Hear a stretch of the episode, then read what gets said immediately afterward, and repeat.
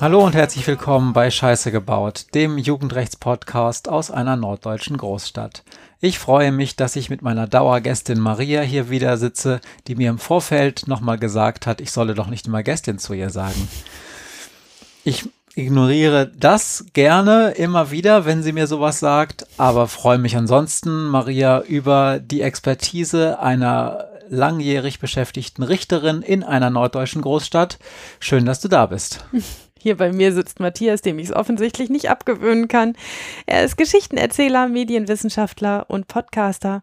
Und gemeinsam machen wir hier diesen Podcast, weil wir der Frage nachgehen wollen, was eigentlich die Jugend von heute ausmacht und was sie interessiert, was sie beeinflusst, was wichtig für sie ist und ob die wirklich immer so viel Scheiße bauen.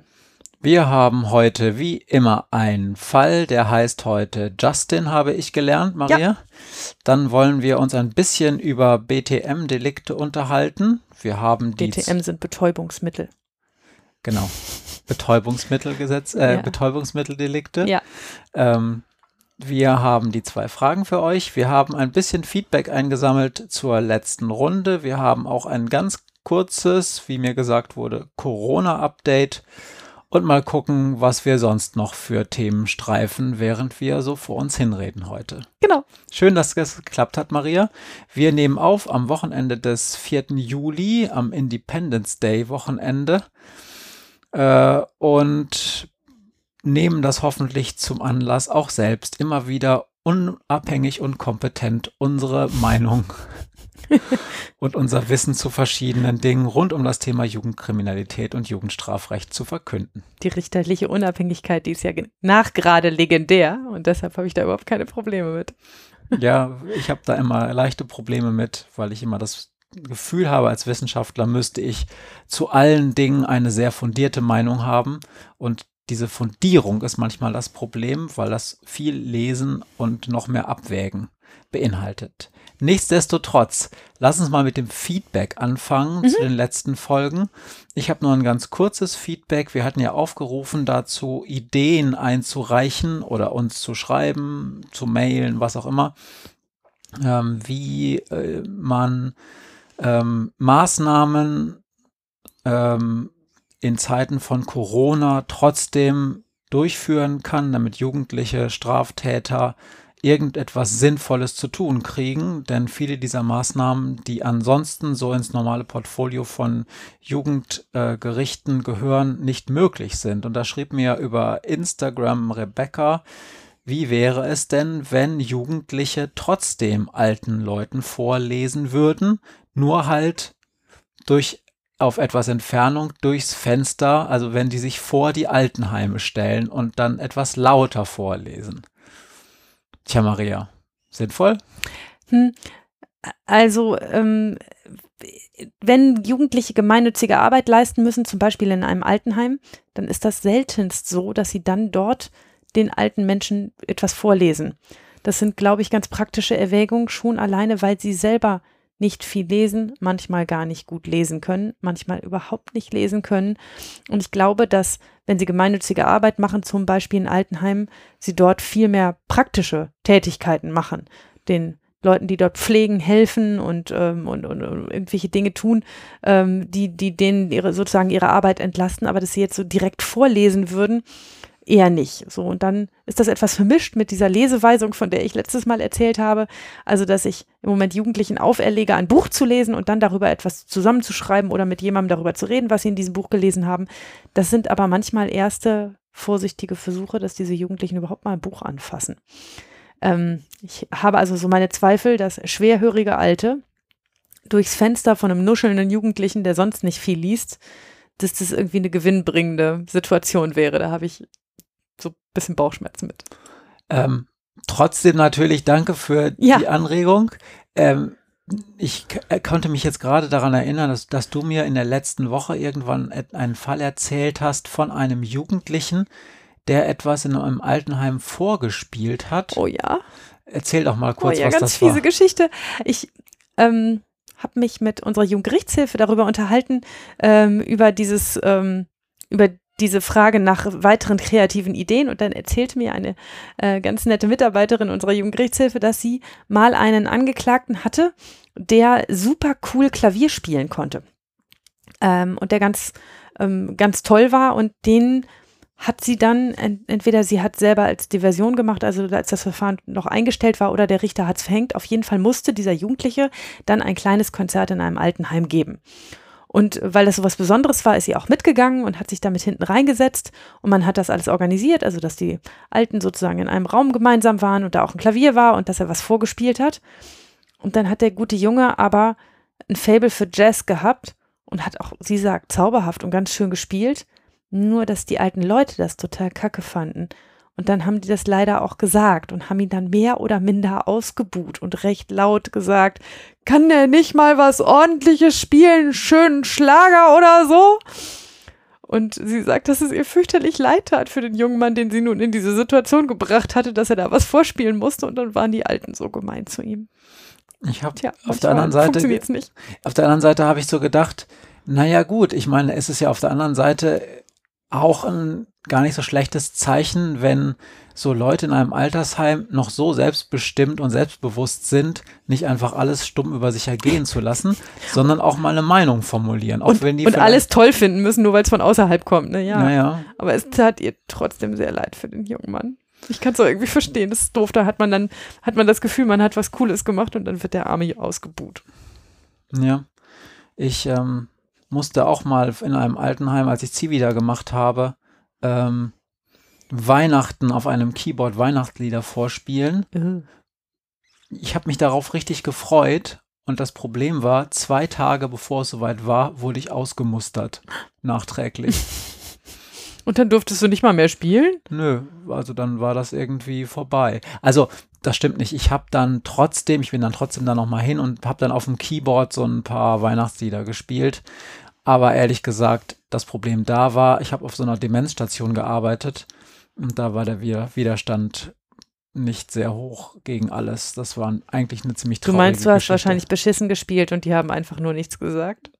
Ich habe mit Sicherheit sogar beschissen gespielt. Ja. Gut, also Maßnahmen im Altenheim gar nicht so einfach. Ja, schwierige ähm, Sache. Aber trotzdem danke für die Idee. Hm, hat, haben wir noch mehr Feedback zu der letzten Folge? Hast du noch Feedback, so allgemeines Feedback bekommen zur letzten Folge? Allgemeines schon ein bisschen, aber jetzt nichts äh, Besonderes, auf das wir besonders eingehen müssten. Ich ähm, würde eine Sache gern, gern kurz ansprechen, weil du mir erzählt hast, dass ähm, du auf Twitter Feedback bekommen hast von Leuten, die gesagt haben, Mensch, ihr habt letzte Woche so viel über Opfer erzählt und Opfer von Straftaten. Und da sind dann aber die Opfer selber gar nicht zu Wort gekommen. Und die Hörerinnen und Hörer fanden da, zumindest mit denen du da geredet hattest, ähm, eher so mäßig und sagt, Mensch, wenn ihr schon eine Opferfolge macht, dann müssen doch auch Opfer zu Wort kommen bei Oder euch. Vertreter von Opfern, mhm. die also mit Opfern arbeiten. Ja. ja. Das hat als allererstes, also das will ich ganz kurz ausführen und erklären, es hat vor allen Dingen einen praktischen Grund, denn ich erzähle euch hier von Fällen, die mir in meinem eigenen Berufsalltag begegnen. Ich erzähle euch, was mich als Juristin und auch mich als Mensch daran umtreibt und wie ich diese Fälle so aus meiner Sicht wahrgenommen habe. Und ich mache das, weil ich der Justiz ein Gesicht geben will. Ja, weil ich möchte, dass Menschen, die nicht so viel mit uns zu tun haben, aber dauernd lesen, was wir denn da aus irgendeiner Sache gemacht haben, verstehen, dass das, was wir machen, nicht im luftleeren Raum geschieht und dass zumindest Menschen wie ich sich eine Menge Gedanken machen, bevor sie so ein Urteil fällen. Damit das nachvollziehbar ist, lege ich hier meine Gedanken offen, manchmal auch meine Emotionen dazu. Ähm, denn ich möchte vermitteln, dass die Justiz eben nicht unnahbar ist und dass wir Entscheidungen nicht unsere Entscheidungen nicht immer schwer vermittelbar sind, sondern dass das schon auch vermittelbar ist, was wir machen und dass in der Justiz eben nicht nur Schubladenmenschen arbeiten, sondern auch Leute, die ein echtes Interesse an den Menschen und nicht nur an den juristischen Problemen haben, die hinter diesen Menschen stehen. Und daran arbeiten wirklich viele in der Justiz ziemlich hart. Daran deutlich zu machen, dass wir nicht nur Aktenberge von links nach rechts schaufeln, sondern dass hinter jedem Berg Papier einem Mensch steht mit besonderen Bedürfnissen, mit einer eigenen Geschichte, mit seinen Fehlern, vielleicht auch mit einer ganz eigenen Lösung. Ähm, und das ist eine ziemlich private Auffassung von mir, aber sie gilt, glaube ich, fürs Jugendrecht ganz besonders. Und deshalb kann ich immer nur aus meiner Sicht berichten. Ich sage ja auch immer, es sind meine Fälle. Es sind tatsächlich Fälle, die mir passiert sind oder die bei mir gewesen sind oder die, die ich zumindest von denen ich in meinem beruflichen Kontext gehört habe. Und das sind immer echte Fälle. Und ich kann ja schlecht aus meinen echten Fällen echte Opfer ansprechen und fragen, ob sie hier bei unserem Podcast mitmachen würden. Zumindest würde ich mich als Opfer einer Straftat da bedanken, wenn mich jemand für seine privaten Zwecke sozusagen auch noch benutzen wollen würde und ähm, etwas über mein Leid erzählen wollen würde. Deshalb ist das, was wir in diesem Podcast hier machen, die Sicht der Justiz, meine Sicht, die Sicht der Wissenschaft, deine, bisschen Kriminologie, was wir so machen, bisschen Politik, bisschen ähm, gesamtgesellschaftlichen Überblick. Aber diese Sicht der Opfer ist eben nicht unser Metier. Und das, was wir in der letzten Folge gemacht haben, war, dass wir erzählt haben, wie wir finden, wie mit Opfern aus unserer Sicht umgegangen werden muss und was wir daran manchmal kritisch finden. Und weil wir da vor allen Dingen über Sexualstrafrecht gesprochen haben, war es aus meiner Sicht auch ziemlich logisch, dazu einen Gast einzuladen, der ein Fachmann oder eine Fachfrau in diesem Fall in diesen Bereichen ist. Aber wir wollen natürlich auch in Zukunft weiter mit Gästen arbeiten und mit Leuten aus anderen Professionen darüber reden, wie ihre Sicht auf das Jugendrecht ist. So, dass wir nicht nur meine und deine Sicht haben, sondern eben auch die von unseren Gästen. Und ich kann mir dann super gut vorstellen, dass wir zu einem anderen Zeitpunkt irgendwann mal eine Folge aufnehmen und uns mit jemandem aus der Profession der Opferhilfe unterhalten. Zum Beispiel mit einem Anwalt, der Nebenklagevertretung macht oder mit jemandem, der psychosoziale Prozessbegleitung macht oder sowas. Und bis das soweit ist, dass wir das mal machen und das in einer extra Folge aufgreifen, freuen wir uns über eure Podcasts zum Thema Opfer von Straftaten. Und wenn ihr darüber sprecht, wie man sich fühlt als Opfer von Straftaten, dann freuen wir uns auch, wenn ihr eure Sicht darstellt, was eigentlich die Justiz mit diesen Opfern macht und was daran gut ist, wie, die, wie ihr oder Opfer in, von Straftaten, Aktionen und Handlungen der Justiz wahrnehmen und was die vielleicht auch besser machen könnten. Okay. Ja.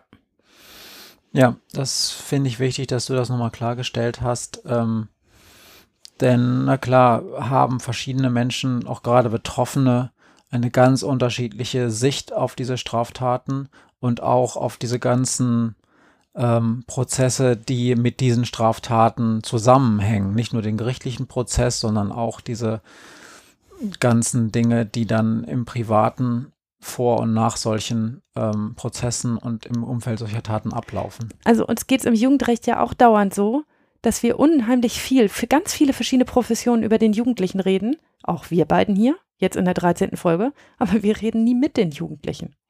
Das ist schon auch doof. Ich würde das total gerne tun. Ich würde total gerne hier auch mit Jugendlichen reden und sie fragen, warum sie so viel Scheiße bauen oder warum sie jetzt nicht mehr bauen. Allein da ein Setting zu finden, was richtig und echt und, und, und gut ist und dabei niemanden bloßstellt und niemanden benutzt, das ist ganz schön schwierig. Wir haben das oft, also wenn wir Jugendgerichtstage abhalten, eine Veranstaltung, wo wir uns einmal pro Jahr oder der Deutsche Jugendgerichtstag alle drei Jahre ähm, treffen mit, ähm, mit, mit wirklich Vertretern aller Professionen, da sitzen wir jedes Mal in der Vorbereitungskommission und fragen uns mal, eigentlich müssten auch die Jugendlichen hier ein Forum haben und ein Wort. Aber das ist total schwer, das so zu machen, dass es fachlich gut ist und richtig und niemand bloßstellt und man nicht so ein, so ein, so ein, so ein, so ein Tier im Käfig äh, Effekt hat. Und das, äh, ja, das ist einfach sehr schwer und deshalb erzählen wir unsere Sicht. Ja, okay. Ja. Du wolltest noch etwas zum Thema Corona zum Besten geben. Ich wollte nur eine ganz kurzen, kurze Anekdote erzählen, weil ich sie so lustig fand. Ich habe doch beim letzten Mal erzählt, dass unsere Jugendgerichtshilfe so Müllgreifer besorgt hat und den Jugendlichen jetzt sagt, also wenn das niederschwellige Straftaten sind, hier sucht euch mal einen Platz, der richtig zugemüllt ist, macht ein Foto davon, dann nehmt ihr den Müllgreifer, sammelt den Müll ein und dann macht ihr ein Foto von dem sauberen Platz danach. Und dann bringt ihr mir das und dann ist das die Erledigung eurer Aufgabe. Und da hat uns jemand auf Twitter, glaube ich, geschrieben. Mehrere ähm, sogar, ja. Echt mehrere geschrieben. Hat, das ist ja cool. Also meine Jugendlichen, die kämen auf die Idee, die würden einen sauberen Platz suchen, ein Foto von dem sauberen Platz machen und dann den Mülleimer auf dem Platz auskippen und dann ein Foto von dem dreckigen Platz machen. Und unabhängig davon, dass ich die Idee wirklich puppenlustig fand, bin ich auf sowas Böses gar nicht gekommen und ich bin immerhin schon wirklich viele Jahre Jugendrichterin. Und ich glaube auch, dass meine Jugendlichen auf sowas Böses nicht kämen. Na, und wenn sie so dann sicher. drauf kämen und dann auch noch schlau genug wären, den Zeitstempel von dem Foto zu fälschen, puh, dann haben sie es vielleicht auch verdient. Ich glaube nicht, dass es davon so viele gibt. Ich habe auf jeden Fall unheimlich gelacht. Vielen Dank für diesen Input, der war gut. Ja, also ich bin auch nicht drauf gekommen, aber Sie müssen den Zeitstempel ja gar nicht fälschen. Das reicht ja, wenn Sie das Foto konvertieren und der Zeitstempel damit einfach gelöscht wird, sodass man einfach nicht nachvollziehen das kann. weiß doch keine Sau. Ja, doch. Ach, na gut. Dann sind die Jugendrichter vielleicht zu naiv. Wir sind ein bisschen zu alt für sowas. Aber ne, die Jugendlichen, die sind da vielleicht ein bisschen fitter, weil wenn man sich dadurch einfach mal eine Stunde Arbeit sparen kann, oh, kann man auch mal im Internet kurz googeln, wie sowas geht. Also es ist, es ist erstaunlich, wie, wie, wie viel man sich ausdenken kann, womit man betuppt werden könnte und was dann am Ende gar nicht geschieht. Also, ich habe, glaube ich, noch nie in einem Prozess einen Angeklagten oder einen Zeugen gebeten, sich auszuweisen und mir zu beweisen, wer er ist. Ich gehe davon aus, dass wenn einer kommt und sagt, ich heiße Lisa Müller, dass das dann auch Lisa Müller ist, die, die ich sehen wollte. Aber es könnte natürlich theoretisch sein, dass der Angeklagte der richtigen Lisa Müller gesagt hat, sie soll mal zu Hause bleiben, sonst wird sie einen auf für zwölf kriegen und mir ein anderes Mädchen schickt, das dann eine falsche Aussage macht. Ich habe es trotzdem noch nie erlebt, dass irgendetwas in einem Prozess mir dazu Anlass gegeben hätte, zu kontrollieren, ob da wirklich die richtigen sitzen. Ich glaube auch, dass es wirklich noch nie vorgekommen ist. Das mag mal, also nun bin ich auch am Amtsgericht bei den Eierdieben, ähm, wo es nicht um fünf Jahre Gefängnis geht. Meistens zumindest nicht. Ähm, aber ähm, also ich kann mir das schwer vorstellen, dass Jugendliche wirklich die Chutzpe haben, sowas zu machen. Ah, na gut. Hoffentlich haben wir jetzt niemanden auf die Idee gebracht, das mal zu versuchen, da ja offensichtlich die Kontrollmechanismen eher lax sind in dieser Hinsicht. Also auch tausend andere Sachen. Wir, wir verhängen oder ne, wir, wir sagen, du musst äh, 20 Stunden gemeinnützig arbeiten und dann kommt jemand mit einem Zettel, da ist ein Stempel von der Kirchengemeinde drauf und da steht drunter, dass er 20 Stunden gearbeitet hat. Wenn der Stempel komisch aussieht oder die Unterschrift komisch aussieht, dann kommt es mal vor, dass wir da anrufen und das nachkontrollieren und fragen und sagen, war der wirklich 20 Stunden bei euch? Ähm, aber das kommt wirklich nur sehr selten vor, dass uns diese Dinger komisch vorkommen. Also Mhm. ich, ich sag, denke immer, ich, ich, man mag auch bei Straftätern an das Gute glauben, ähm, die, dass, dass die gar nicht so viel, so viel Energie haben, da, da dann zu betrügen in dem Bereich. Magst du erzählen, ich weiß nicht, ob das jetzt äh, möglich ist, du hast mir letztens von einem Fall erzählt, wo ein Jugendlicher seine äh, Auflagen nicht erfüllt hatte anscheinend Mhm. Und dann vor dir saß. Ja, der saß dann vor mir wegen einer Urkundenfälschung, weil genau das passiert war.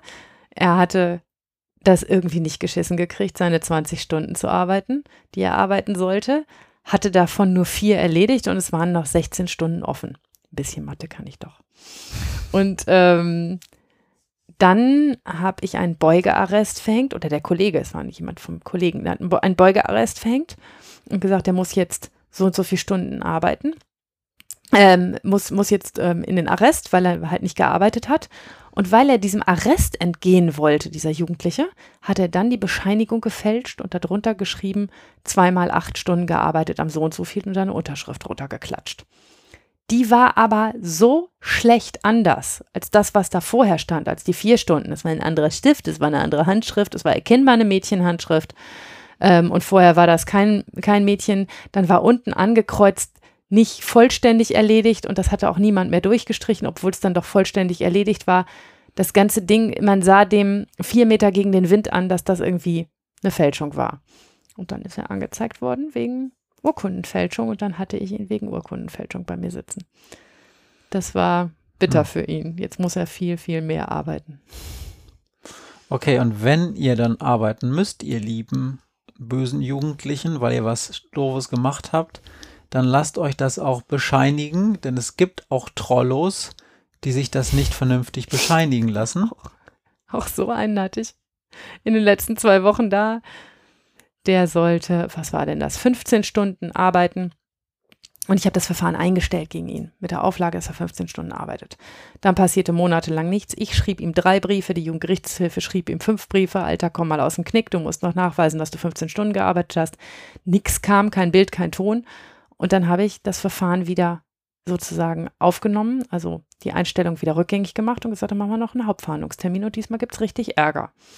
Und dann saß er da in diesem Hauptverhandlungstermin und sagte, aber ich habe das wirklich gearbeitet. Ja, das würde ich an deiner Stelle jetzt auch erzählen. Wo sind die Beweise?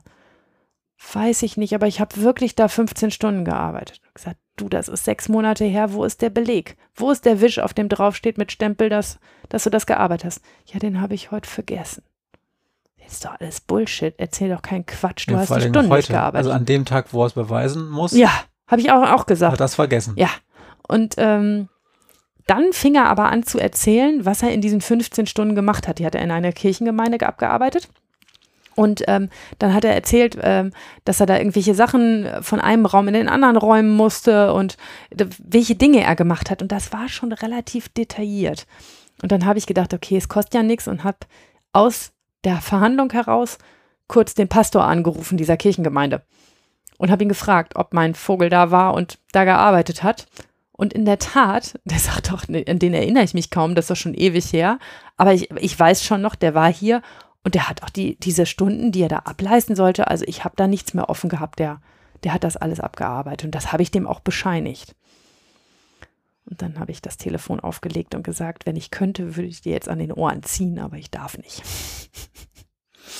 Ja, weil es natürlich, und auch das vergessen ja viele Leute, es ist ja auch eine Menge Aufwand. Man muss einen Termin machen, da sitzen Leute, die nicht zu schlecht bezahlt werden und widmen ihre Zeit. Da sitzt dann häufig noch jemand von der Jugendgerichtshilfe oder Ja, ein Staatsanwalt, ein Protokollführer, ein Richter, Jugendgerichtshilfe. Der Saal ist frei, der Saal ist Corona-sicher gemacht. Ich habe mich Mhm. vorbereitet, eine Stunde lang auf der, also habe auf jeden Fall vorher die Akte nochmal gezogen, mir nochmal angeguckt, was der Inhalt war.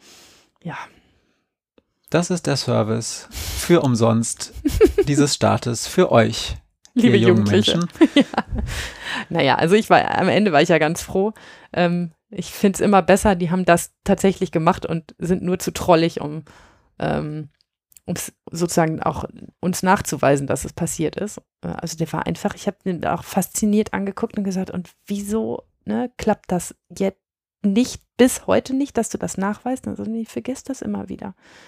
Aber so sind halt junge Menschen, die vergessen auch ab und an Dinge. Womit wir zu deinem ersten Fall kommen oder hast du vorher noch was zu sagen? Nö. Dann mal los. Dann mal los. Der Fall heißt Justin. Ich möchte euch heute von einem ganz besonderen Jungen erzählen, der, wie ich schon sagte, Justin heißt und mich im wahrsten Sinne des Wortes schon fast jahrzehntelang begleitet. Ich will heute in diesem Themenschwerpunkt auch über Betäubungsmittel, also über Drogen reden, und dieser Fall hat leider viel damit zu tun. Justin ist 14 Jahre alt, als ich ihn kennenlerne. Es ist ein heißer Tag im Juli und ich betrete meinen viel zu kleinen und viel zu stickigen Gerichtssaal in der Hoffnung, nur noch schnell dieses eine Verfahren zu verhandeln und dann vielleicht an diesem Tag etwas eher nach Hause fahren zu können. In meinem Kopf spiele ich schon durch, ob ich noch ins Freibad will oder Matthias zu einem dicken Eisbecher überreden soll. Ich habe die Robe über meine Schulter geworfen, aber manchmal sind die Sitzungssäle, Großstadt hin oder her, so heiß, dass es eine Zumutung wäre, den dicken, samtbesetzten schwarzen Mantel anzuziehen. Wir nennen das die Robenpflicht aufheben. Ein Richter darf in seinem Gerichtssaal bestimmen, ob und auf welche Weise die Kleiderordnung eingehalten wird, und wenn sich alle Beteiligten einig sind, dass es für die dicken Roben zu warm ist, hebe ich die Robenpflicht auf. Das hat erkennbar Vorteile, aber manchmal auch den Nachteil, dass dann der Angeklagte nicht so richtig weiß, ob wir das wirklich ernst mit ihm meinen. Also hebe ich die Robenpflicht nur auf, wenn ein Kreislaufkollaps droht. Aber an diesem Julitag ist das der Fall. Ich schätze die Innentemperatur auf deutlich über 30 Grad und alle, Protokollführer, Staatsanwältin und Vertreter der Jugendgerichtshilfe, gucken mich gequält schwitzend an, als ich den Saal betrete. Draußen vor der Tür wartet schon Justin. Ich habe ihn beim Reingehen gesehen und er hat nur nervös auf den Boden geguckt. Manchmal ist das ziemlich interessant, wie sich Angeklagte außerhalb des Gerichtssaals verhalten. Ob sie Hallo sagen, ob sie einen angucken, ob der Blick interessiert oder eher gelangweilt ist.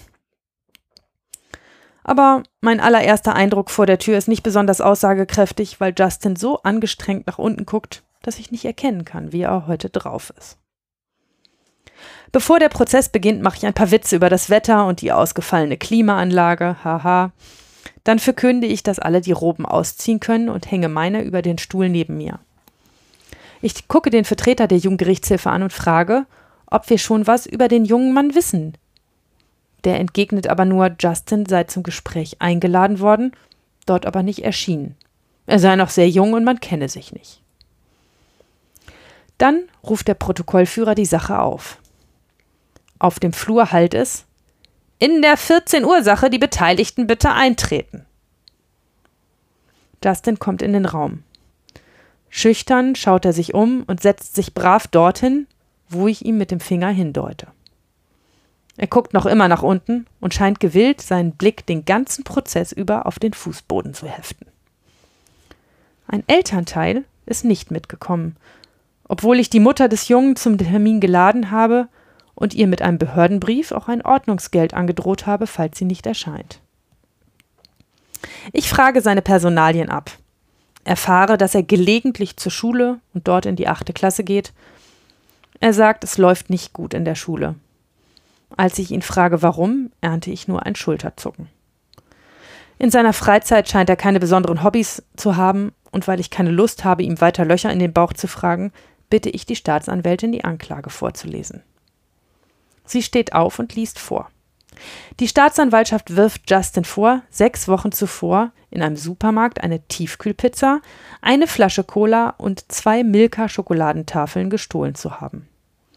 Er habe diese aus den Regalen genommen und in seinen Rucksack gesteckt. Und dann habe er versucht, das Geschäft zu verlassen, ohne die Lebensmittel an der Kasse zu bezahlen. Ein Kaufhausdetektiv hat ihn beobachtet, festgehalten und die Polizei gerufen. Ich sage Justin, dass er nicht verpflichtet ist, mit mir darüber zu reden, dass er aber gerne etwas zu den Vorwürfen der Staatsanwaltschaft sagen kann. Er zuckt wieder nur mit den Schultern. Ich frage nach. Er sagt, dass der Vorwurf stimmen würde. Ich frage, und? Er guckt mich verständnislos an. Ja, nichts und, erwidert er, für meinen Geschmack ein bisschen zu frech. Ich habe keine Lust, mich mit ihm zu streiten und beschließe, auf die sanfte Tour umzustellen. Ich frage ihn, warum er das gemacht hat. Na, weil ich Hunger hatte, antwortete er. Ich lege den Kopf schief und frage, warum er sich nicht zu Hause am Kühlschrank, sondern lieber im Supermarkt bedient. Er sagt, weil der Kühlschrank zu Hause leer ist. Langsam schwant mir, dass das hier kein 0815-Fall werden wird, dass wir uns vielleicht doch länger unterhalten müssen und dass mein Eisbecher mit oder ohne Schwimmbad gerade in die Ferne rückt. Ich frage ihn, warum der Kühlschrank zu Hause leer ist, und er sagt, dass da immer nur am Monatsanfang was drin ist.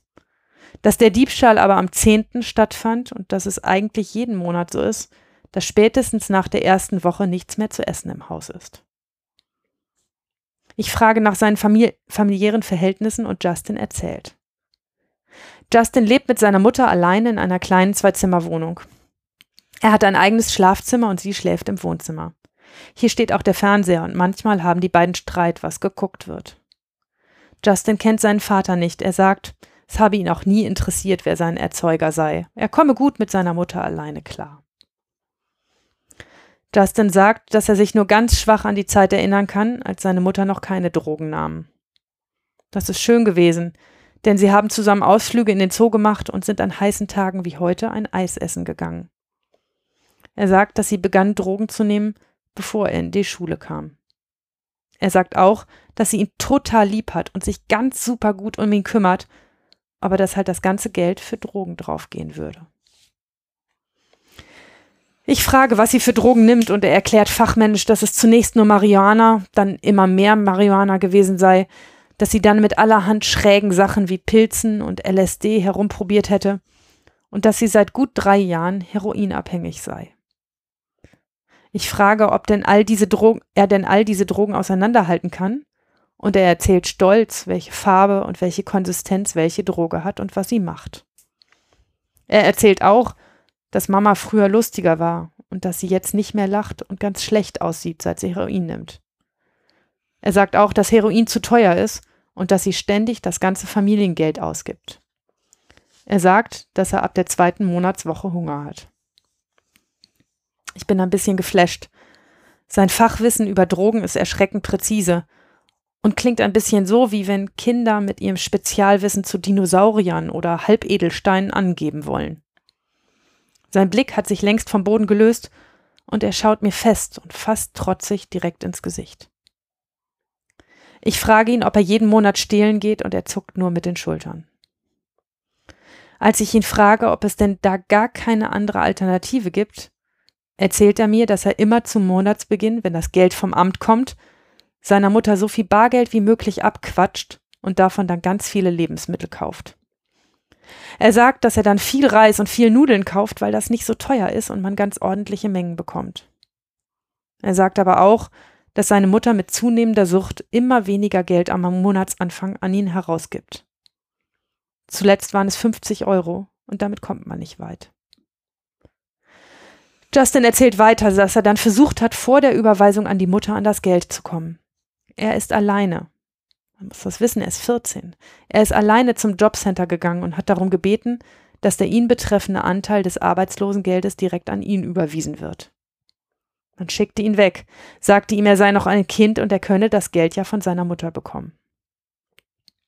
Ich frage ihn, ob er dort auf dem Amt gesagt hätte, warum das nicht gehe, und er schüttelt nur langsam den Kopf.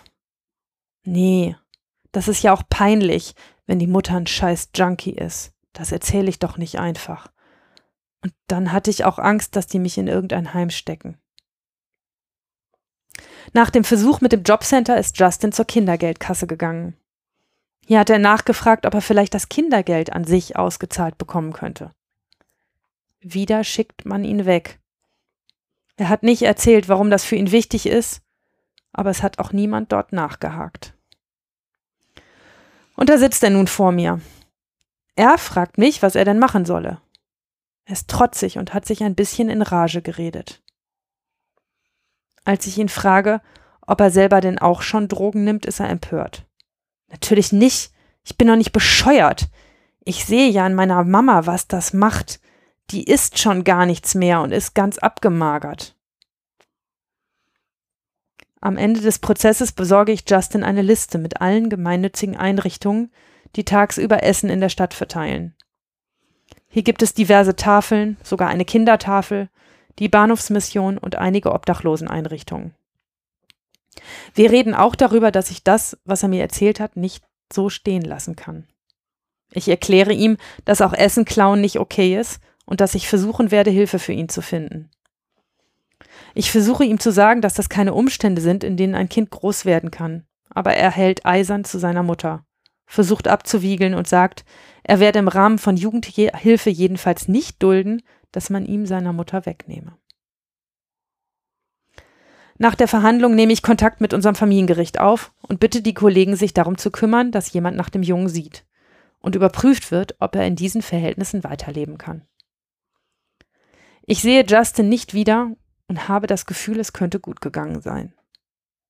Ein gutes Jahr später frage ich im Familiengericht nach man sagt mir, es sei eine Familienhilfe eingerichtet worden, die sich nun darum kümmere, dass der Kühlschrank gefüllt sei und der Junge in besseren Umständen groß werde.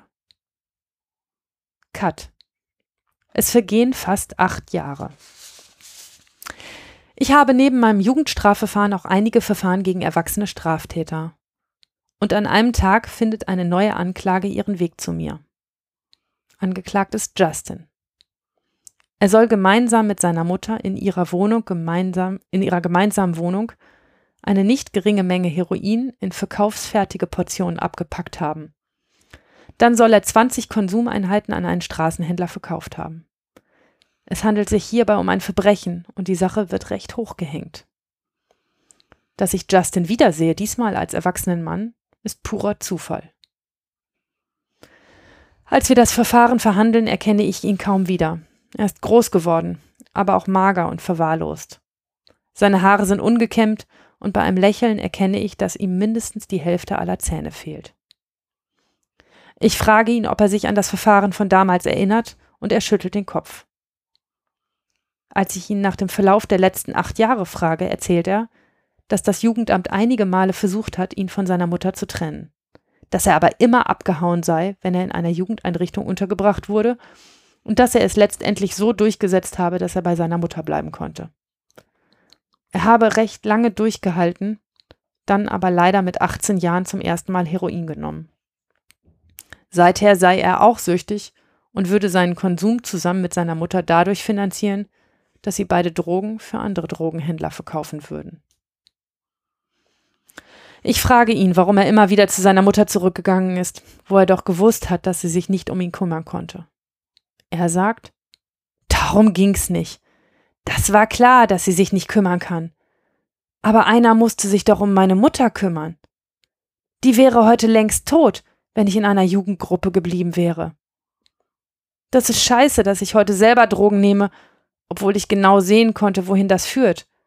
Aber das ist immer noch besser, als wenn Mama tot wäre. Seine Mutter, die als Angeklagte neben ihm sitzt, weint. Sie sagt, dass er alles ihre Schuld und dass sie nicht nur ihr eigenes, sondern auch das Leben ihres Kindes versaut hätte. Als ich beide frage, ob es aus ihrer Sicht eine Chance gibt, dass sie irgendwann aufhören, gucken sie sich an. Justin sagt leise, na spätestens, wenn wir tot sind. Inzwischen sehe ich Justin ab und zu an unserer Drogenhilfeeinrichtung rumlungern und ich kann auch sehen, dass er weiter Drogen nimmt.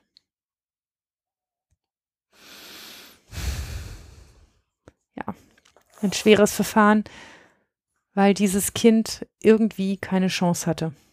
Der Zeitpunkt, an dem wir ins Spiel kamen, also an dem ich das erste Mal mit ihm zu tun hatte, auch das Jugendamt offensichtlich das erste Mal von ihm erfahren hat, er hat offensichtlich vorher sehr viel schlauer geklaut und sich nie erwischen lassen ähm, war so spät, dass man ihn einfach nicht mehr effektiv von seiner Mutter trennen konnte. Der ist immer wieder in diesen Heimen abgehauen. Ob man das hätte anders betreiben können oder nicht, das weiß ich nicht und darüber erlaube ich mir auch kein Urteil. Es hat auf jeden Fall nicht funktioniert, ihn von seiner Mutter zu trennen und von dieser unheiligen Allianz, die die beiden miteinander eingegangen sind. Die waren aber auch noch acht Jahre später bei dem zweiten Prozess, den ich dann geführt habe, einfach Kopf und ein Hintern. Also die, die waren ganz fest miteinander verschweißt und waren beide für sich, für den jeweils anderen so wichtig, ähm, dass sie sozusagen als Einheit funktioniert haben, aber eben leider auch als Einheit Heroin genommen haben. Hm. Wobei man natürlich sagen muss, ähm, die Mutter hat natürlich ein schlechtes Gewissen gehabt, das hast du ja auch berichtet. Ja. Nur ein so schlechtes Gewissen dass dann am Ende des am, oder Mitte des Monats für einen 14-Jährigen mhm. noch Essen da war, hatte sie nicht. Mhm. Auf der anderen Seite weiß ich ja selber, ein schlechtes Gewissen ist scheißegal, wenn man richtig krank ist. Ja. Das heißt, eigentlich wäre doch die Herangehensweise da gewesen, dieser Mutter zu helfen. Mhm von ihrer Sucht wegzukommen. Ich glaube, das ist auch versucht worden. Ne? Also auch das Jugendamt hat sich natürlich nicht nur ähm, um den Jungen gekümmert, aber um Süchtige helfen zu können. Das weiß jeder, der mit Süchtigen zu tun hat und es begegnet mir auch in meinem Alltag immer wieder. Ist der allerwichtigste Faktor, dass sie selber Hilfe wollen und dass sie wollen, dass es endet. Und da zu diesem Wollen, dass es endet, gehören auch meistens zwei, drei, vier oder fünf Fehlversuche, in denen es nicht funktioniert bis man es irgendwann so sehr will, dass es doch eine Chance drauf hat, dass es klappt. Ich sehe in diesem Fall halt sowohl der Mutter als auch des Kindes, und da haben wir privat ja auch schon häufiger drüber diskutiert, wie dumm und wie kurzsichtig dieses Schuldkonzept ist, mit dem diese ganze Juristerei arbeitet. Ja, wer hat denn hier jetzt Schuld? Die Mutter hat natürlich äh, falsch gehandelt, dass ja. sie überhaupt ihren Sohn hat da, erst hat sie ihn nicht hat sie ihn nicht zu essen besorgt und dann hat sie ihn da reinrutschen lassen. Sie hat quasi ihrem Sohn das einzige verbaut, was eigentlich ein Kind braucht, nämlich einen guten Start in ein, in ein, in ein Erwachsenenleben. Aber ist sie da wirklich schuldig? Sie ist auf jeden Fall krank, das ja. ist schon richtig. Ne? Und auch sie hat, die waren erstaunlich, die sind erstaunlich doll unterm Radar geflogen. Normalerweise kommt man an solche Strukturen schneller ran, weil diese Mütter schon so auffällig werden, dass schon der erste Kindergarten anfängt zu maulen und sagt, da läuft irgendwas schief und da das Jugendamt hinschickt. Und, ähm, und die haben es einfach sehr, sehr lange mit ihrer Symbiose geschafft, so unterm Radar zu fliegen, dass das niemandem aufgefallen ist. Der hat sich auch megamäßig geärgert, dass er ausgerechnet da, wo er 14 war, erwischt wurde. Wir hatten, meine ich, auch keine Akte sozusagen darüber, dass er Straftaten schon vorher als Kind begangen hat. Also die waren einfach nicht besonders auffällig. Dafür, wie irrsinnig viel Drogen sie genommen hat, auch wirklich viele illegale Drogen und wie viele Straftaten er wahrscheinlich außer diesem Diebstahl noch begangen hat. Ähm, dafür sind die beiden ziemlich wenig in Erscheinung getreten. Die waren da offensichtlich recht schlau. Offensichtlich war der Junge ja. vor allen Dingen sehr schlau. Ja. Denn der hat ja auch es lange geschafft, dagegen anzukämpfen. Ja, und er hat ein Verantwortungsgefühl ja für seine Mutter immer noch gehabt. Fürchterlich, wenn diese Kinder einem erzählen, dass sie doch für ihre Eltern verantwortlich sind und deshalb nicht anders können. Ähm, das tut mir immer besonders weh und besonders leid, weil ich irgendwie so denke, ja, so rum darf es aber nicht sein, dass du das Gefühl hast, dass du dich um deine Mama kümmern musst. Das muss andersrum sein. Hm. Hm. Ja, ein tragischer Fall und ähm, auch aus der Retrospektive irgendwie schwer zu sagen, was man, was man wo an welcher Stelle anders hätte machen müssen, damit es anders gelaufen wäre. Also ich habe auch, ich erinnere mich nicht mehr genau, zu was ich die beiden verurteilt habe, aber es waren Verbrechen, die werden beide ähm, eine Freiheitsstrafe bekommen haben. Die habe ich auch bei beiden ziemlich sicher zur Bewährung ausgesetzt. Daran würde ich mich erinnern, wenn die in Haft gegangen wären. Und die haben auch als, Thera als Auflage, als Bewährungsauflage natürlich eine Therapieauflage bekommen. Aber wie ich das eben schon gesagt habe, das ist bei Drogendelikten eben das Problem, dass die Menschen ja nicht nur sozusagen im Sinn haben, ich begehe jetzt hier eine Straftat und mache jetzt was Verbotenes, huhu, das ist aber toll, sondern ja auch krank und süchtig sind und diese Sucht erstmal bekämpfen müssen. Und dass so eine Sucht bekämpfen, besonders eine Heroinabhängigkeit, was ist, was einfach sehr vielen Menschen einfach gar nicht gelingt und vielen nur sehr spät. Ähm, ja, da. Und man muss dazu sagen, viele unserer Hörerinnen und Hörer werden sich damit auskennen. Für die, die es nicht so tun, ähm, eine Therapie kann überhaupt nur dann gestartet werden, wenn es zumindest eine gewisse Krankheitseinsicht und auch ein, ja, eine, ein Beschluss der zu Therapierenden gibt, dass sich etwas ändern muss. Ja. Und das müssen die auch darlegen. Und da gibt es auch viele Leute, die sagen, ist das nicht, ist das nicht schrecklich? Weil damit können wir ja die Leute, die wirklich Hilfe brauchen, äh, können wir die Leute nicht aus ihrer Sucht rausholen und solange sie nicht selber sagen, ich will das jetzt und Anzeichen zeigen, ähm, dass sie dazu auch bereit sind. Nur, man muss auch verstehen, Therapieplätze in Deutschland sind immer noch nicht sehr häufig. Man muss auch sehen, selbst wenn eine Therapieeinrichtung entgegen medizinischer Einsicht sagen würde, wir probieren es trotzdem,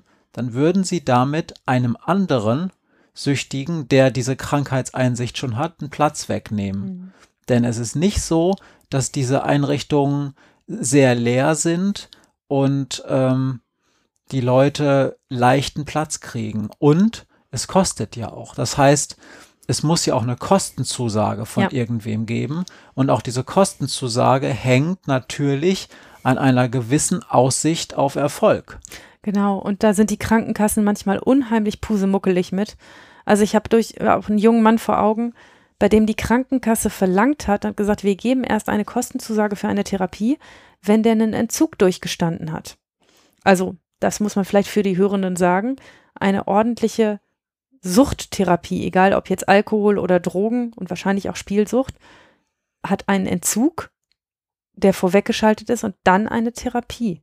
Also eine, dann die die therapeutische Behandlung der Frage, wieso habe ich das früher genommen und wieso sollte ich das in Zukunft nicht mehr und was hat dazu geführt und wie vermeide ich das in Zukunft. Und das ist immer so, das finde ich ein bisschen kontraintuitiv. Aber ist das. Was ist kontraintuitiv? Dass es erst einen kalten Entzug geben muss. Also der ist nicht kalt, aber der ist, ähm, es, es gibt immer erst die Phase eines Entzugs ähm, also mag ich jetzt gar nicht, ich bin nicht, bin keine Fachfrau für sowas, ne? Mhm. Aber in, in meiner Wahrnehmung, in meiner Kenntnis dessen, der Fälle, die ich habe, ist es immer so, dass ähm, dass erst ein Entzug durchgeführt wird, dass einer erst körperlich clean ist und dann dran gearbeitet werden kann. Okay. Natürlich kann das auch manchmal in derselben Einrichtung sein, also wenn das eine Landesklinik ist oder sowas, ne? Ähm, oder eine, eine, eine, eine Uniklinik, dass man, dass man dort erst den Entzug macht. Das dauert meistens so zwei, drei Wochen. Okay, weil dieser Entzug ist auch medizinisch begleitet. Na klar. Okay. Logisch. Also sie werden nicht nach Hause geschickt und sagen, werd erstmal clean und dann kannst du wiederkommen. Nee, nee, so natürlich nicht. Also das ist medizinisch begleiteter Entzug ähm, den man in, auch in speziellen Entzugseinrichtungen ähm, machen kann. Und dann schließt sich daran eine Therapie an. Aber das Ganze muss natürlich in einem zeitlichen Kontext zueinander geschehen.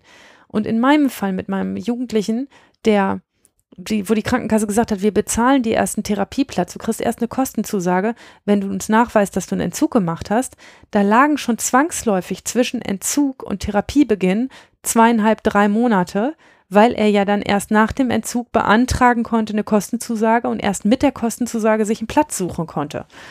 Also, und natürlich sind sie in den zwei, drei Monaten wieder, wieder Drogen genommen. Das ist ja auch kein Wunder, dass das Hand in Hand gehen muss. Und das habe ich echt nicht verstanden. Das ist wirklich kein vernünftiges Agieren. Und ähm, da sind die Krankenkassen manchmal auf ganz besondere Art und Weise ähm, pusemuckelig mit ähm, haben da offensichtlich ihre eigenen Vorgaben, je nachdem, welche Einrichtung das ist und haben ihre eigenen Vorgaben, wann sie sowas erlauben und was nicht. Und das ist natürlich, mir sind auch schon Leute begegnet, die recht alt waren und wo die Krankenkassen schon vier oder fünf Therapien bezahlt hatten und sagten, du kriegst keine Kostenzusage mehr, du hältst das eh nicht durch. Und das ist echt beschissen für jemanden, der vielleicht dann einfach sehr spät verstanden hat, dass er es jetzt gerne machen würde. Mhm. Oder zumindest für sich den Willen gefasst hat, davon runterzukommen, aber auch weiß, ich kann ja jetzt einen kalten Entzug machen, ich kann auch irgendwo in eine Entzugsklinik gehen, aber ich brauche eine Therapie. Ich brauche jemanden, der mit mir bearbeitet, warum ich suchtkrank bin und wie ich das jetzt aufhören kann. Ganz schön bitter. Tja. Drogen sind halt scheiße. ja, kann man so sagen. Wir sprechen da auch gleich noch ein bisschen weiter drüber. Mhm. Ähm, wollen wir hier erstmal einen Cut machen und zwischendurch zwei Fragen einschieben oder wollen wir gleich in den Schwerpunkt eintauchen? Ach, lass uns mal die zwei Fragen dazwischen ruhig machen. Okay. Meine ist so ein bisschen kontextgebunden. Was mit deiner? Meine überhaupt nicht. Dann fang du mal an. Okay. Matthias, als wir Jugendliche waren, da gab es in der Schule schon systematische Drogenaufklärungsarbeit. Und meine Frage an dich ist, erinnerst du dich, was dort gemacht wurde? Und erinnerst du dich daran, wie du das fandst als Jugendlicher? Äh, ja, ich kann mich da sehr gut dran erinnern. Ähm, da kam jemand von der Drops, der Drogenberatungsstelle unseres Kreises und hat uns Dinge erzählt. Und ich habe das als unglaublichen Scheiß empfunden. Ja, wirklich, es war, es war aus meiner Sicht so richtig verfickter Scheiß. Und ich sag dir auch warum. Weil das war halt jemand, der ähm, vor allen Dingen äh, mit Leuten zu tun hatte, die schon eine Suchtgeschichte hinter sich hatten oder gerade eine am Laufen haben und der auch schon vieles gesehen hatte. Und für den ist es natürlich so eine der kommt in so eine Klasse und da sitzen diese ganzen kleinen Bürgerkinderchen in so einem Gymnasium, das ich besucht habe.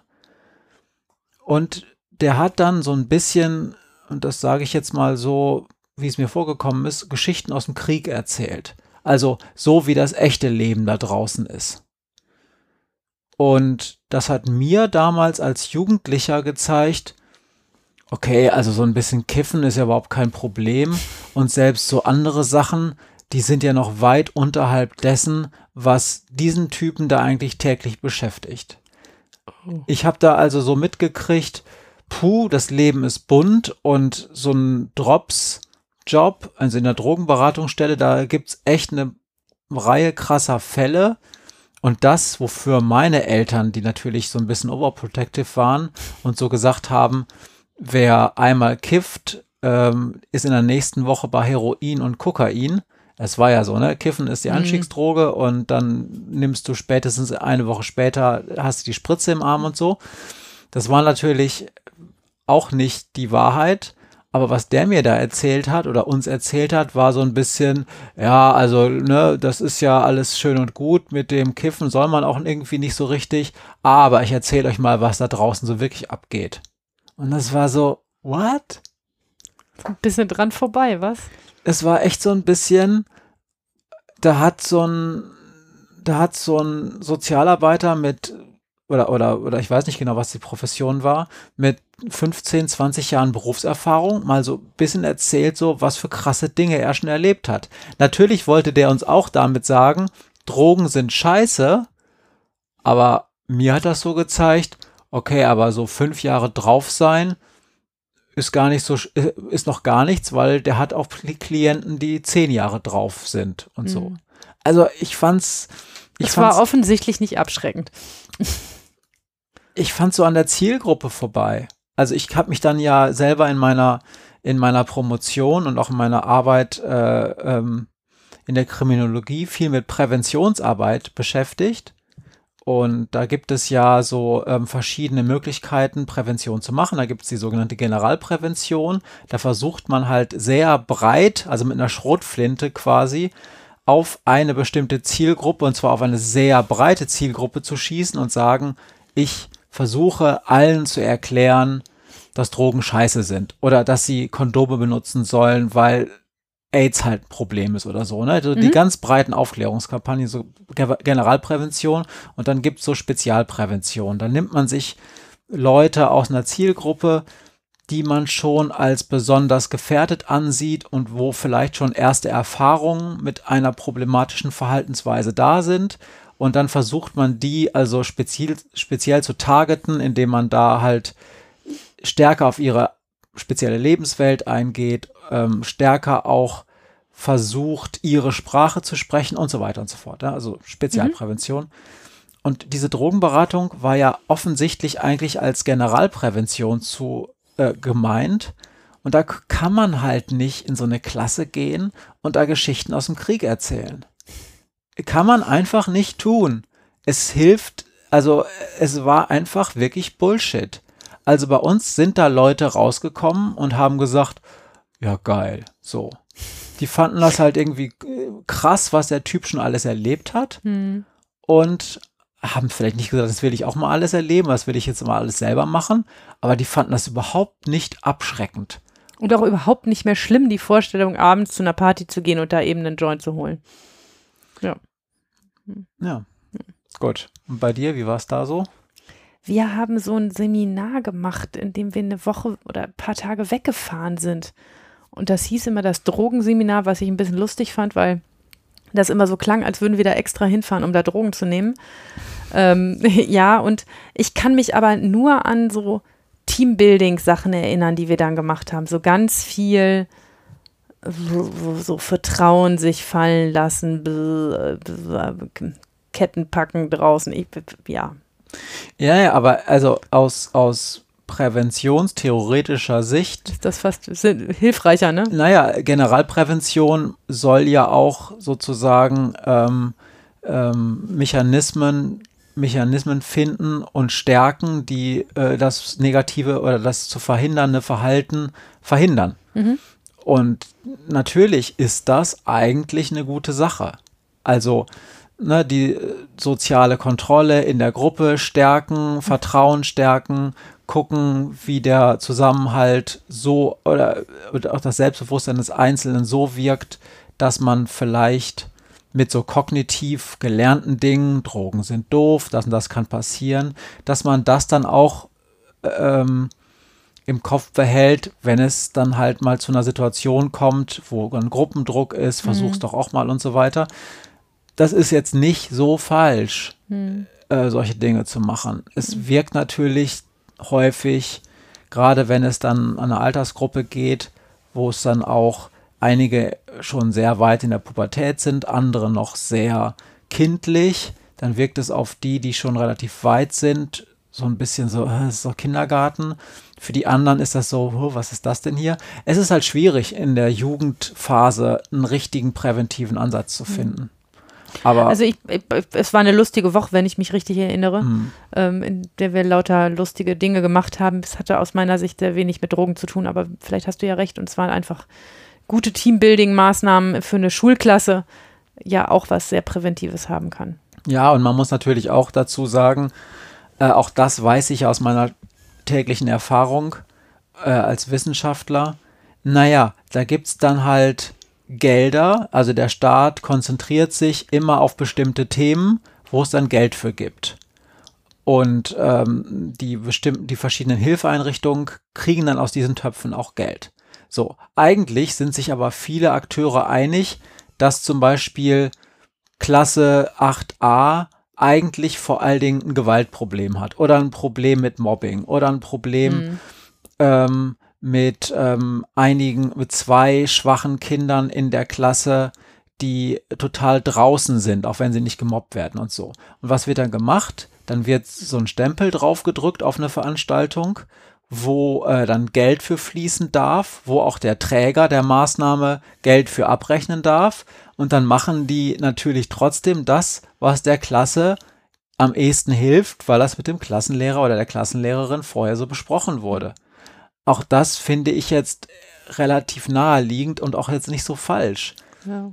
Ne? Also in den 80ern war halt dann die AIDS-Aufklärung ganz groß, dann kam die Drogenaufklärung, war dann auch wichtig.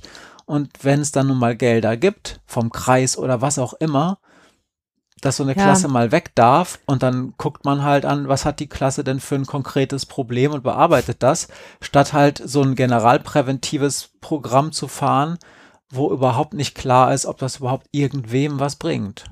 Also ich kann mich erinnern, dass ich an diesem Wochenende wahrscheinlich meine erste Straftat begangen habe. Mhm. Denn ähm, wir haben, wie ich ja eben schon sagte, Kettenpacken gespielt. Alle fassen sich an und müssen Leute fangen. Und ich hatte unsere Klassenlehrerin an der Hand ähm, und war leider so drin im Spiel und so voller Enthusiasmus, dass ich mich so an ihr festgekrallt habe, dass ich ihr, ich glaube, im Ringfinger einen Kapselriss verpasst habe. Oh. Mm, Das war also eine fahrlässige Körperverletzung war es allemal. Und die musste dann noch zum Arzt fahren und sich das einschienen lassen. Und ich habe sie jahrelang, Jahre später wiedergesehen und gefragt, was ihr Finger macht. Und sagte, hey, sie könnte ihn nicht mehr so ganz beugen, aber es wäre nicht so schlimm gewesen. Sie wäre ja keine Klavierspielerin. Ich habe eine Frage an dich, die Ja. ist auch sehr weit ab davon. Und zwar interessiert mich so ein bisschen der Dresscode im Gericht. Und zwar der Leute, die da arbeiten. Also, wie gehen so gestandene Richter, Richterinnen zur Arbeit, ähm, wenn sie jetzt keinen Prozess haben? Wie ist das, wenn sie einen Prozess haben? Also wie laufen Leute, die Richterinnen, Richter sind, im Gericht um und gibt es da bestimmte Mindestanforderungen? Ich frage mich gerade, ob du mich das schon mal gefragt hast, aber Ha, Habe ich das schon mal ich, gefragt? Ich bin, mir, ich bin mir nicht sicher, aber ähm, also, die laufen ganz normal rum. Richter ähm, laufen und andere Leute, die dort arbeiten. Stell dir so eine normale Durchschnittsschule vor, wie da Lehrer rumlaufen. Da gibt es zwei, drei, die einen Anzug anhaben, weil sie ihn jeden Tag anhaben. Äh, dann gibt es irgendjemand, der, ähm, der immer aussieht wie ein Paradiesvogel und das auch zu jeder Tages- und Nachtzeit. Und dann gibt es die ganz normalen Leute, die mit Schlumpf und Hoodie und irgendwelchen anderen Sachen rumlaufen. Ich meine, ich hätte erzählt, dass ich einen Richter hatte, der, doch, das habe ich dir erzählt, der, ähm, bei, bei dem ich als Staatsanwältin war, der heute ein Kollege von mir ist, ein sehr geschätzter Kollege, der eine Lederhose hatte, die an der Seite zusammengebunden wurde. Und das fand ich für einen Jugendrichter einen ziemlich coolen Move, muss ich ehrlich sagen. Das, das, sah sch echt schräg aus. Der hatte Chucks dazu, schwarze Chucks und eine schwarze Lederhose, die so an der Seite, so, so, nur so zwei Lederlappen und diese an der Seite mit so Bindfäden zusammengebunden war. Das war schon. Ich kann mich erinnern, dass du mir mal, aber das nicht im Podcast Ja, erzählt, erzählt hast, äh, von einem Richter, war das in Berlin, der seine Robe auf besondere Weise verzerrt, äh, verziert hatte. Das, das ist aber eine Juckerpalm-Geschichte, das weiß ich nicht, ob es stimmt. Da erzählt man sich unter uns rum, der hat ähm, angeblich seine Robe nie ausgewechselt, sondern immer dann, wenn da ein Loch irgendwo drin war, da so ein Kinderpatch drauf gemacht, wie man Kindern auf die durchgescheuerten Knie macht. Und angeblich soll er unterm rechten Ellbogen einen äh, blauen Elefanten von der Sendung mit der Maus gehabt haben. Müsst ihr denn eure Roben selber bezahlen eigentlich? Ja, die müssen wir selber kaufen. Und wir tragen an Sitzungstagen Männer ein weißes Hemd, Frauen eine weiße Bluse. Das habe ich schon mal erzählt. Ähm, und, ähm, und ich sehe auch zu, dass ich irgendwie nicht, nicht super abgeranzt an den Tagen rumlaufe, an denen ich Kundenkontakt habe, sozusagen, also an denen ich verhandle sowieso nicht, weil da habe ich ja ein Blüschen an. Und an Tagen, an denen ich jetzt zum Beispiel Anhörungstermine bei mir mache, da lasse ich den quietschgrünen Hoodie auch eher zu Hause und also man muss sich nicht schick machen, gar nicht. Das ist der öffentliche Dienst. Ähm, und da, so ein Gericht ist genauso bunt wie, wie so eine Schule auch. Aber wenn du jetzt das erste Mal da sitzt äh, am Richtertisch, das kann doch auch schon passieren, äh, wenn du Referendar bist und so einen Richter begleitest oder spätestens dann als Assessor. Da kommst du ja quasi direkt aus dem Studium. Mhm. Ähm, und da musst du die Robe schon selber bezahlen. Ja, letzte Woche war gerade eine Ref kriegte ich, ich weiß nicht, um acht einen hektischen Anruf von einem Kollegen aus der Staatsanwaltschaft, der offensichtlich auch noch privat unterwegs war. Also der rief mich von seinem Handy an und sagte, äh, Maria, äh, meine Referendarin hat mich gerade angerufen, die hat jetzt gleich Sitzung bei euch im Amtsgericht. Die hat aber keine Robe mehr bei uns bei den Verleihroben gekriegt ähm, kann die bei dir vorbeikommen und kurz deine Robe haben? Also die können sich Ro Roben doch leihen. Die, äh, die Referendare. Es gibt einen so einen Fundus für Verleihroben, das ist aber auch sehr lustig, weil da die Typen, die zwei Meter groß sind, die erwischen dann natürlich immer die Roben für die 1,60 Frauen. Mhm. Ähm, und sehen dann aus wie so verkleidete Gartenzwerge und, und andersrum äh, fallen die 1,60 Frauen in die 2 Meter Mäntel rein. Das ist, ähm, ja, das und, ist immer lustig. Und was kostet so eine Robe, wenn man die dann richtig kauft? Drei, vier, 500 Euro. Irgendwie so. Boah. Das ist Berufsbekleidung. Ja. Und das, äh, das behält man dann sein Leben lang oder wechselt man so eine Robe? Aber ich meine, die Frage ist ja so ein Samtteil, ne? Und man sitzt, man hat da so im Sommer. Weißt du was, wir haben uns darüber unterhalten, weil du schon nicht auseinanderhalten könntest, was Satin und was Samt ist. Das habe ich erzählt. ja, da habe ich, da habe ich gefragt, was der Staatsanwalt ja, und was stimmt. der Anwalt ja, richtig, hat. Richtig, richtig. Aber äh, die werden ja auch dann durchgeschwitzt und fangen irgendwann an zu stinken und so. Kauft man sich da mal eine neue oder bringt man die in eine Reinigung oder wie ist das? Schleppt man irgendwann in eine Reinigung, wenn man findet, dass die stinkt. Ähm, die sind von erstaunlicher ähm, Robustheit, diese Dinger. Also die kosten ja auch eine Menge Geld und das ist ein Stoff. Man kann den, also die Anwälte stopfen die auch immer in ihre Aktentaschen rein und ziehen die dann da raus und die sehen auf jeden Fall nicht besonders verknuddelt aus. Also wenn du anfängst, einen Pullover oder ein T-Shirt so in deine Taschen zu stopfen, dann sieht es ja immer böse aus. Und mit Roben kann man allerhand anstellen, ohne dass sie verknuddelt aussehen. Und ich habe meine in meinem Schrank hängen und immer wenn ich Sitzung habe, dann ziehe ich sie halt an und die Referendarin hat auch jetzt in Corona-Zeiten meine Robe gekriegt, damit das fehlerfrei funktionieren kann, dass der Richter nicht meckert, dass sie keine Robe anhat. Aber du hast dir noch nie ein Upgrade gekauft oder ein nee. Re Replacement? Nein, so lange bin ich noch nicht im Dienst. Und ich meine, wir tragen die ja auch nicht tagelang, stundenlang. Wir gehen damit ja weder Rudern noch Fahrrad fahren. Ne? Also wir sitzen ja an einem Tisch und verhandeln und dann ziehen wir sie wieder aus. Ähm, das ist ja jetzt auch keine Mörderbeanspruchung, die so ein Teil hat. Und wie gesagt, der Kollege in Berlin, der, vielleicht gibt es den auch schon gar nicht mehr, aber der hat sich auch zum Ziel gemacht, niemals eine neue zu kaufen und sie einfach so lange zu patchen, bis sie aussieht wie eine richtig coole Kutte. Okay, let's talk drugs. Let's talk drugs. Ähm, Schwerpunkt äh, BTM. Was äh, BTM Betäubungsmittel? Genau. Okay. Und dafür gibt es ein eigenes Gesetz für Drogendelikte, das sogenannte Betäubungsmittelgesetz, BTMG. BTMG. Ja. Und da stehen Drogen drin, also Drogen, Drogen und da stehen aber auch Betäubungsmittel drin, die so ein Arzt verschreibt. Richtig, genau. Also okay. es gibt ja auch Drogen, die ähm, durchaus als Drogen benutzt werden und auch verkauft werden. Ähm, ähm, Oxy wie heißt das? Oxy? Wie, wie sagt man es richtig? Oxytot. I don't know. Hm. Ich weiß nicht mehr, worauf du hinaus willst. Das ist ein Schmerzmittel, das aber auch sehr gerne als Droge benutzt wird. Mhm. Gibt es in Amerika ganz viele Abhängige, Oxy-Abhängige. Ich kenne leider nur die Abkürzung, kriege es gerade nicht zueinander, wie es richtig heißt. Bei ähm, Drogen bin ich blank, also auch ja. wissenschaftlich. Ich habe wenig Ahnung davon. Und ähm, also es gibt natürlich jede Menge ähm, ähm, Medikamente, auch Benzodiazepine, die, ähm, die durchaus auch ein super Drogenersatz sind und als Droge fun fungieren können, aber die natürlich auch ein Arzt verschreiben kann, wenn man irgendeine besondere Erkrankung hat und einen besonderen besondere Medikamente brauche. Und deshalb sind das Betäubungsmittel und es ist immer, ähm, dass einem vorgeworfen wird, ohne Erlaubnis ähm, diese Betäubungsmittel besessen zu haben, damit gehandelt zu haben oder sonst irgendetwas gemacht zu haben, weil es auch immer für allerhand Dinge Erlaubnis geben kann. Für Heroin und Kokain natürlich nicht, aber zum Beispiel für Benzodiazepine. Klar, wenn man die vom Arzt verschrieben ja, kriegt genau. zum Beispiel. Und auch Cannabis gibt es ja unter ganz gewissen Umständen auch als, als Möglichkeit verschrieben zu bekommen. Und mhm. ähm, ja.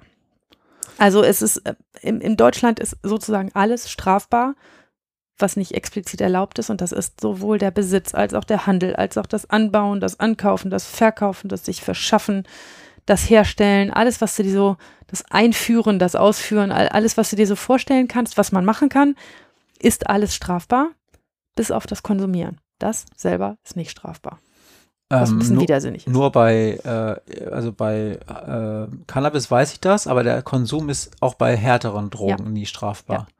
Okay. Unser Betäubungsmittelgesetz ähm, ist auch nicht differenziert nach Drogen. Also wenn man wegen unerlaubten Handeltreibens mit Betäubungsmitteln angeklagt wird, dann kann das Handel mit Heroin sein, das kann aber auch Handel mit Kokain sein, aber auch Handel mit Cannabis oder mit irgendwelchen Tabletten. Und sag mal, das habe ich nie ganz verstanden. Wenn der Besitz strafbar ist, aber der Konsum nicht, mhm wie ist denn das juristisch auseinanderzuhalten? Weil ich meine, also ich habe da jetzt in meiner Hand eine Marihuana-Zigarette. Ja. Also ein Joint. Ja. So. Ja. Und offensichtlich stehe ich da alleine auf einem Platz. Kann man davon ausgehen, dass das Ding wahrscheinlich mir gehört? Mhm. Oder ich habe es ja zumindest in der Hand, ja. also ist es auf jeden Fall in meinem Besitz. Ja. Das ist dann strafbar. Ja. Aber wenn ich das konsumiere, ist das für sich selber nicht strafbar. Ja. So, und jetzt, wie ist das? Jetzt rauche ich meinen letzten Zug und werfe das Ding dann auf den Boden. Dann ist das trotzdem strafbar, weil ich es vorher besessen habe. Ja, wenn dich dabei jemand gesehen hat, wie du es in der Hand hattest und dran gezogen hast, dann ist das wohl auch noch strafbar. Okay. Nicht strafbar ist, in einer Runde neben einem zu sitzen, der dir das Ding hinhält und du einmal dran ziehst und dann gibt er es weiter. Das ist nicht strafbar. Es geht vor allen Dingen bei dieser Differenzierung von Konsum darum, dass wenn du im Straßenverkehr jemanden erwischt und der hat einen positiven Drogentest, du nicht automatisch Rückschlüsse darauf ziehen kannst, dass er auch besessen hat. Er hat nur konsumiert, sonst hätte er ja keinen positiven Test, aber dass er auch besessen hat, dass, also es kann ihm ja auch jemand anders die Nadel in den Arm gedrückt haben oder sonst irgendetwas gewesen sein. Na, okay. Ne? Oder, oder du liegst einfach nur da und machst den Mund auf und dann schiebt dir einer einen Haschischkeks rein. Nicht sehr wahrscheinlich, aber ich ja. verstehe schon ja. die Konstellation. Es ist ja, viele Konstrukte in Jura-Zusammenhängen sind ja ein bisschen far from reality und das ist da auch ein bisschen seltsam. Okay. Es gibt bei uns spezielle, in fast jeder Staatsanwaltschaft spezielle Abteilungen, die sich mit, äh, mit Drogendelikten auseinandersetzen. Es ist ein Gesetz mit gar nicht so vielen Paragraphen das aber erstaunlich komplex ist in vielerlei Hinsicht. Also ganz viele einzelne, ich bin auch kein, kein BTM-Papst, weil ich irgendwie ähm, dafür damit zu wenig zu tun habe. Ich habe natürlich die gängigen Dinge, die passieren können, aber wenn man sich dann fragt, oh, war das jetzt Handel treiben mit einer nicht geringen Menge in Tateinheit mit Besitz oder doch andersrum, da gibt es Feinheiten, die doch tri mehr tricky sind, als man so denkt. Und bei uns wird das vor allen Dingen in den Staatsanwaltschaften in ähm, Spezialabteilungen behandelt, weil es ein, ein, ein Feld von Straftaten ist, die so einen ganz eigenen Charakter haben, sozusagen. Ne? Den ganz eigenen Unrechtsgehalt, auch eine ganz eigene Art und Weise damit umzugehen und schon einiges an Spezialwissen erfordert. Und deshalb gibt es in unserer norddeutschen Großstadt zwei Abteilungen, einmal die kleine BTM und die große BTM. Und es steckt das drin, was draufsteht. In der großen BTM werden die Sachen ähm, ähm, ermittelt, die Großdelikte sind. Also wenn es um besonders viele Kilogramm von irgendeinem Betäubungsmittel geht, wenn es richtige Händlerstrukturen sind oder um dicke Hintermänner. Ähm, also alles, was schon in den Bereich organisierte Kriminalität geht. Ähm, dann wird es aber auch meistens vom Landgericht verhandelt und da reden wir dann auch immer gleich über mehrere Jahre Freiheitsstrafen. Man muss dazu sagen, große Drogendelikte werden in Deutschland sehr hart bestraft. Also wenn man berechnet, was wir letztes Mal über sexuellen Missbrauch gesagt haben, was ich auch überlege, was so bei schweren und schwersten Körperverletzungen als Tarif so drin ist. Da muss man sagen, dass wir Drogendelikte, ähm, also besonders die, von denen wir annehmen können, da haben wir jetzt so einen Zwischenhändler, der selber nichts nimmt und der aber dafür gesorgt hat, dass hier zwei Kilogramm in Umlauf geraten sind, der muss schon richtig ins Gefängnis für sowas. Und da gibt es auch keine Bewährungsstrafen mehr. So richtig heißt also über zwei Jahre. Ja. Mhm. Ja. Und die kleineren Drogendelikte, also alles, was dieser ganze Straßenan- und Verkauf ist, auch das, ähm, das, was äh, jugendtypisch bei mir, bei Jugendlichen ankommt, ne, dass die auf einer Party halt irgendwie da ähm, einen Joint rumgehen lassen, all das, ähm, das sind kleinere Delikte, die bei uns am Amtsgericht verhandelt werden. Ähm, und man muss dazu wissen, äh, dass das geistert immer so ein bisschen durch die Diskussion diese Frage Eigengebrauch und ist das überhaupt strafbar und das ist doch nur Eigenbedarf. Ne? Das mhm. sind immer so die Begriffe, die da genannt werden. Und man muss sagen, Drogenbesitz ist immer strafbar, immer, egal wie wenig. Es wird nur nicht immer verfolgt. Also es gibt in den unterschiedlichen Bundesländern unterschiedliche Handhabung damit, ab wann eigentlich etwas zwingend verfolgt werden muss von der Staatsanwaltschaft und ab wann die das Verfahren einstellen können. Und ähm, das muss man sich als äh, potenzieller äh, äh, Drogenkonsument vor Augen halten, ähm, dass man mit nur fünf Gramm rumläuft und in dem eigenen Bundesland die Polizei sagt, alles unter zehn Gramm ist Eigenbedarf, heißt nicht, dass man nicht beim dritten Mal, wenn man mit fünf Gramm erwischt wird, trotzdem verfolgt wird. Ja, das heißt nur, dass die Polizei dann davon absehen kann und sagen, das ist nur Eigenbedarf. Dann hat er sich halt selber ein Joint gebaut und gut ist. Okay, Obwohl man fünf Gramm, muss man fairerweise sagen, das ist auch nicht ein Joint. Ne? Also fünf Gramm sind eher so drei bis fünf Joints. Das ist dann das berühmte Ermessen der Behörden. Richtig. Und das kann man nicht einfach am Gesetz ablesen, wie dieses Ermessen sein wird, genau. Ja. Und gerade bei uns Jugendrichtern, also oder bei, bei den Jugendlichen, mit denen wir zu tun haben, da ist die Staatsanwaltschaft öfter mal dabei zu sagen, auch wenn das jetzt hier eine sehr kleine Menge ist, bin ich aufgrund der Umstände ABC ein bisschen besorgt, in welche Richtung das gerade läuft. Und ich finde, da muss ein Gericht drauf gucken und dann erheben sie trotzdem Anklage. Das heißt, man kann sich vor allen Dingen als junger Mensch überhaupt nicht darauf verlassen, ähm, dass man sagt, ich lebe in einem liberalen Bundesland. Alles, was hier unter 10 Gramm ist, wird keinen interessieren und da kann ich auch damit rumlaufen. Okay, das ist natürlich ähm, wenn man sagt, Recht muss in gewisser Weise verlässlich sein und man, man muss quasi die Straferwartung mhm. muss auch für jeden oder jede verlässlich immer die gleiche sein, weil wo kämen wir denn dahin, dass das Recht mal so, mal so funktioniert? Die Argumentation, dass das anders ist, ist, dass man sagt, eigentlich ist das alles strafbar. Genau aber wir handhaben das einfach in der Ausführung unterschiedlich. Naja, wir sind, wir gehen halt kulant damit um. Mhm. Und das ist nicht keine Frage der Rechtsunsicherheit, denn die Rechtssicherheit ist gegeben. Jeder Drogenbesitz ist strafbar. Punkt. Jeder einzelne Joint in deiner Hand ist strafbar. Ähm, es ist nur die Frage, ob die Staatsanwaltschaft dich dafür wirklich verfolgt, wenn sie sieht, okay, da sitzen jetzt fünf Jugendliche an unserem Stadtflüsschen auf der Wiese und haben einen Joint, den sie rumgeben ist so die Frage, ob die Polizei und die Staatsanwaltschaft dann sagt, das ist jetzt was, was dringend verfolgt werden muss. Wie gesagt, bei Jugendlichen und wenn da einer von den Fünfen dabei ist, der schon zwei Eintragungen hat wegen Betäubungsmitteldelikten, dann ist ziemlich wahrscheinlich, dass es auch wieder Ärger gibt. Gut, dem einen wird man aber. Äh, ja, man wird schwer nachweisen können, wem das Ding gehörte, genau. Ja. Der, der es als letzter in der Hand hat, wenn die Polizei kommt, der ist immer der Gekniffene. Okay.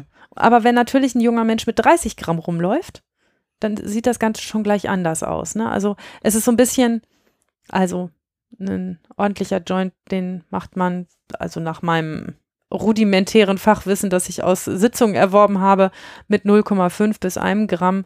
Wenn man weit mehr als 1 Gramm reinknallt, ist das irgendwie auch zu dick. Ähm, und dann ist so die Frage, wie viel konsumiert man davon denn eigentlich? Ähm, und ab wann kann das kein Eigenbedarf mehr sein? Und so 20, 30 Gramm ist so eine Menge, wo man so denkt, pff, damit kommt jetzt jemand, der gelegentlich mal einen Joint raucht, auch eine ganze Weile aus und irgendwann wird das Zeug auch schlecht. Also es ist ja nicht so, dass das, ne, das ist, du kannst ja nicht ewig lagern. Irgendwann wird das trocken und dann ist der Wirkstoff da raus und dann macht es auch keinen Spaß mehr. Ähm, und ähm, deshalb sind, ähm, sind größere Mengen, da gehen wir eher davon aus, dass wenn jemand mit einer größeren Menge rumläuft, dass er das zumindest mit jemandem teilen wollte, für jemanden mitgebracht hat. Und das ist ein Riesenproblem, weil man ja auch genau wie beim Einkaufen von Margarine einen Mengenrabatt kriegt. Ne? Also wenn man nur 5 Gramm kauft, dann kosten die halt 50 Euro und oh, jetzt fängt das wieder mit dem Rechnen an. Und 5 Gramm kosten 50 Euro? Ja, ein Gramm okay. kostet ungefähr 10 Euro. Und ähm, wenn, also es kommt auf den Wirkstoffgehalt an, ne? aber das ist, das ist so das, was zumindest in meiner norddeutschen Großstadt gerade so der Tarif ist. Wir reden jetzt über Cannabis. Ja. THC. Ja. Mhm. Und ähm, bei, ähm, und dann kann es sein, dass man dann 10 Gramm für 80 Euro kriegt. So, ne, genau. Kannst du das mit dem Wirkstoffgehalt nochmal erklären? Mhm. Denn das hast du ja schon zweimal gesagt. Und was ist das eigentlich? Man misst den, ähm, jede Droge hat einen eigenen Wirkstoff, den, ähm, der sozusagen das macht, dass es äh, das, was den Rausch auslöst. Also bei, Cannabis ist es das Tetrahydrocannabinol zum richtig, Beispiel. Mhm. THC, genau. Mhm. Und der THC-Gehalt, das ist natürlich, das sind ja Pflanzen. Ne? So ein Cannabis ist ja, ist ja ein pflanzliches Produkt. Und ja, die können mal richtig gut gedeihen und richtig toll sein und mal richtig schlecht. Und wie viel Prozent Wirkstoffgehalt die tatsächlich haben, hängt so ein bisschen davon ab, ob derjenige, der sie gepflanzt hat, einen grünen Daumen hat oder nicht. Also zumindest nach meinem rudimentären Wissen, was ich darüber habe. Wahrscheinlich gibt es auch bestimmte Züchtungen, die ja. das. Mhm. Und ähm, der THC-Gehalt, der zumindest bei uns im Moment normal ist, ist liegt so um die 10 Prozent. Ähm, also wenn in, in die, ne, bei uns poolen die Landeskriminalämter dann alles, was sie gefunden haben, das ist eine große Tüte mit jede Menge grünem Kram und das schütten die alles zusammen und messen dann, wie viel THC sich in dieser Menge befindet. Und ähm, bei 10 Prozent ist das ähm, ist das so das, was normalerweise Straßenwert ist. Aber ich habe dir auch erzählt, dass mir in den letzten zwei, drei Monaten zweimal Mengen begegnet sind, einmal von 18 Prozent und einmal von 31 Prozent, was schon ganz erhebliche Qualität hat. Bei Kokain ist das auch ganz interessant. Ja, war früher der, der, der Straßenwirkstoff ähm, so ähm, um die 60, 70 Prozent und ich habe in den letzten zwei Jahren ausschließlich Kokaindelikte verhandelt mit weit über 90 Prozent Wirkstoffgehalt. Also fast reines Kokain. Das heißt, äh, du hast den Eindruck, dass der Wirkstoffgehalt in den Drogen zunimmt und das äh, über die Jahre ähm, relativ konstant. Bei Cannabis weiß man das. Mhm. Das war, ne, ist ja die, die, die Droge der, äh, der 68er sozusagen und man sagt immer, dass in den 60er und 70er Jahren Cannabis so ungefähr einen Wirkstoffgehalt von einem Prozent hatte und mittlerweile halt bei 10 Prozent ist und es auch schon Züchtungen gibt, die noch wesentlich besser sind.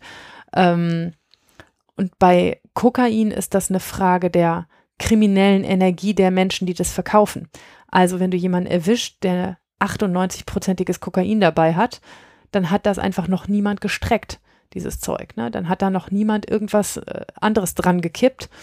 Ähm, und das ist dann das reine Kokain, was da gehandelt wird. Und dann hast du offensichtlich nicht den kleinsten Straßenhändler erwischt, den du damit hast. Vielleicht okay. wird auch, weiß ich gar nicht, vielleicht wird auch inzwischen von den Straßenkäufern so reines Kokain aufgekauft, aber. Ja, ja. interessant.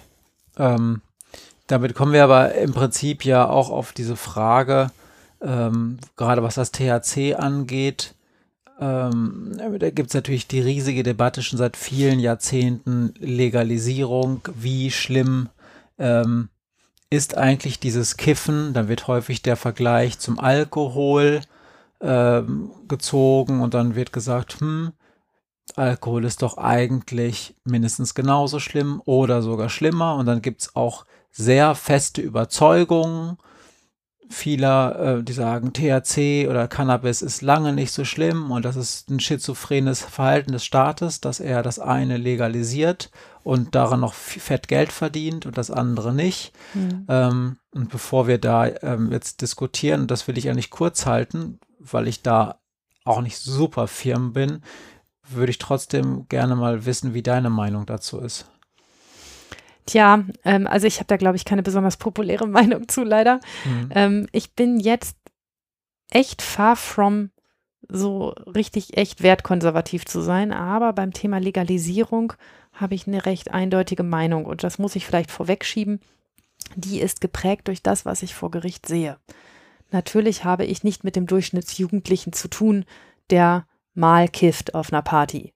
Ähm, ich habe im Vorfeld zu dieser Folge nachgelesen, wie so un ungefähr im Jahr 2019 der Cannabiskonsum eingeschätzt wurde. Und ähm, nach den Papern, die ich da gelesen habe, ähm, haben etwa 19 Prozent der Jugendlichen Cannabis konsumiert und bei den jungen Erwachsenen, bei den 18- bis 25-Jährigen 42,5 Prozent. Wenn man jetzt sagt, das sind äh, anonymisierte Befragungen, dann kann man sich da wahrscheinlich ziemlich gut darauf verlassen, dass so etwa die Hälfte der jungen Erwachsenen auf jeden Fall schon mal gekifft hat und Berührung mit Cannabis hatte. Ganz kurz eine Anekdote, weil du äh, anonymisierte Befragungen äh, gesagt hast.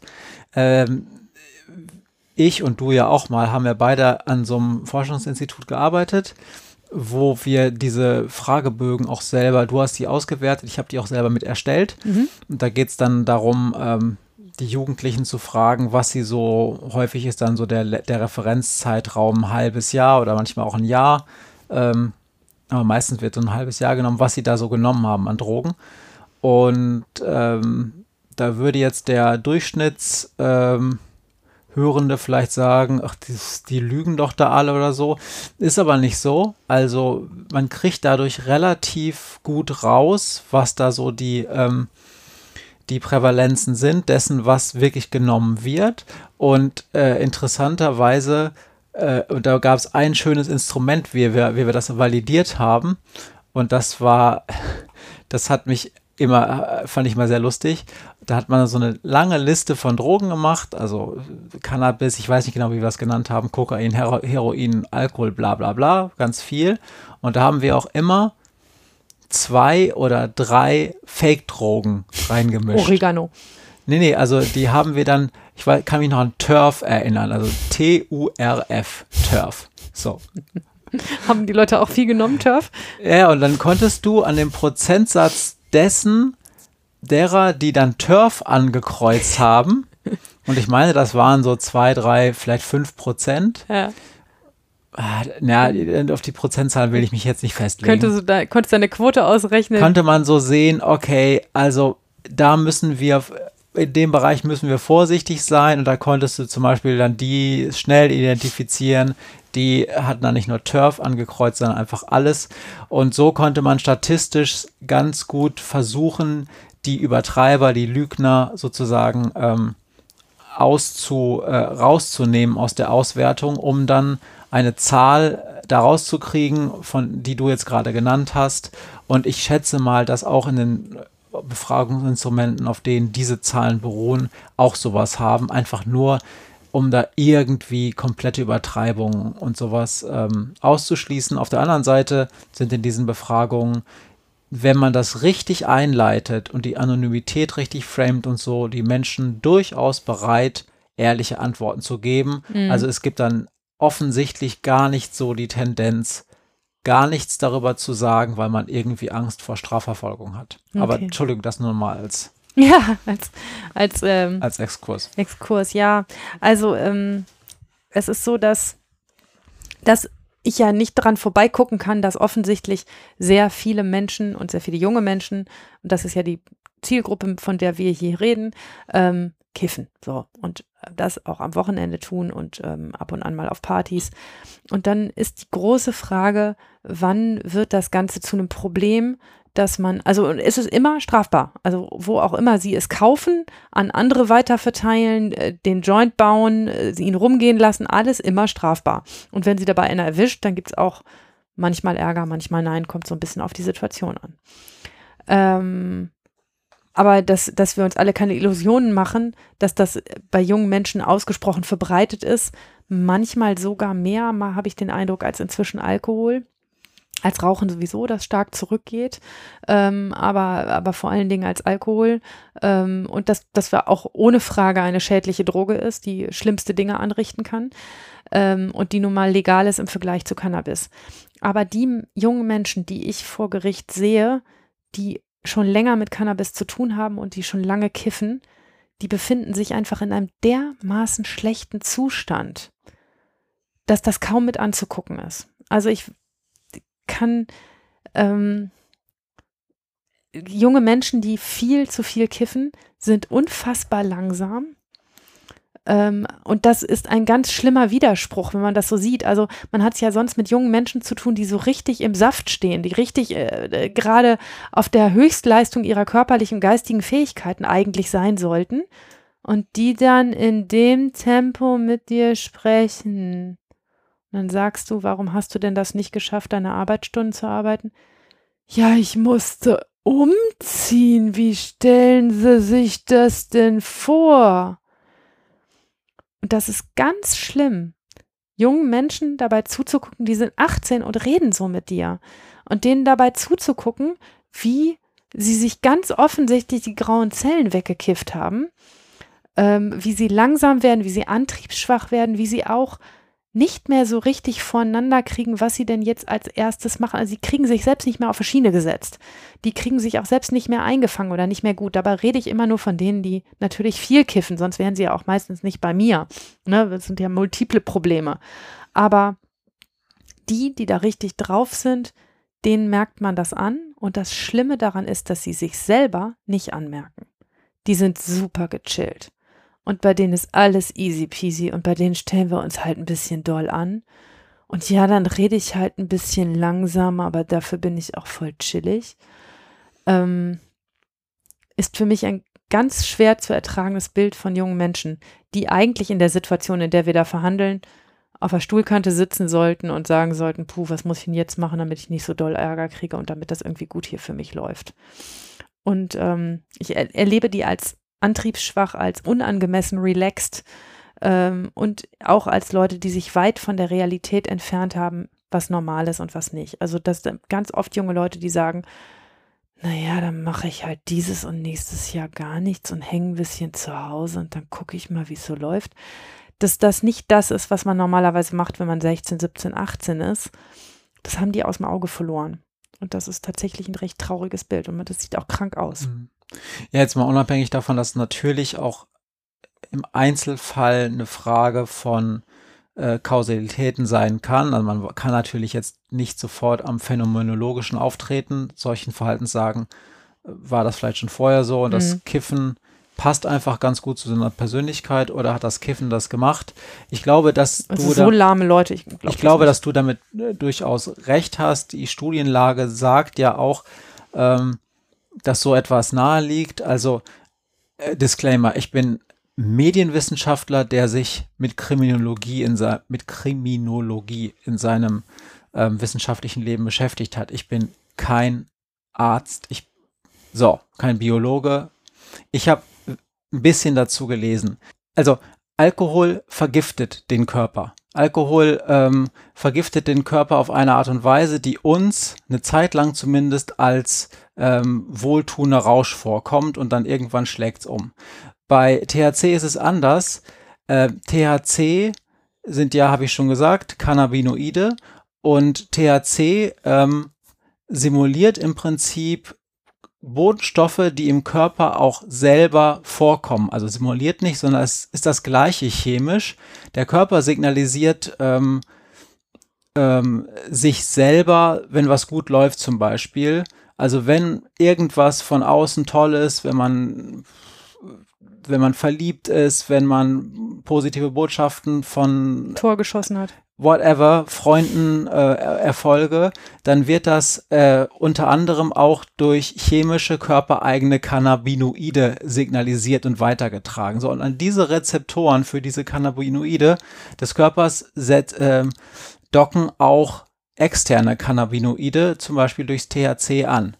Das heißt, ähm, dass ähm, eigentlich THC die viel natürlichere Art ist, äh, dem Körper, den Körper glücklich zu machen.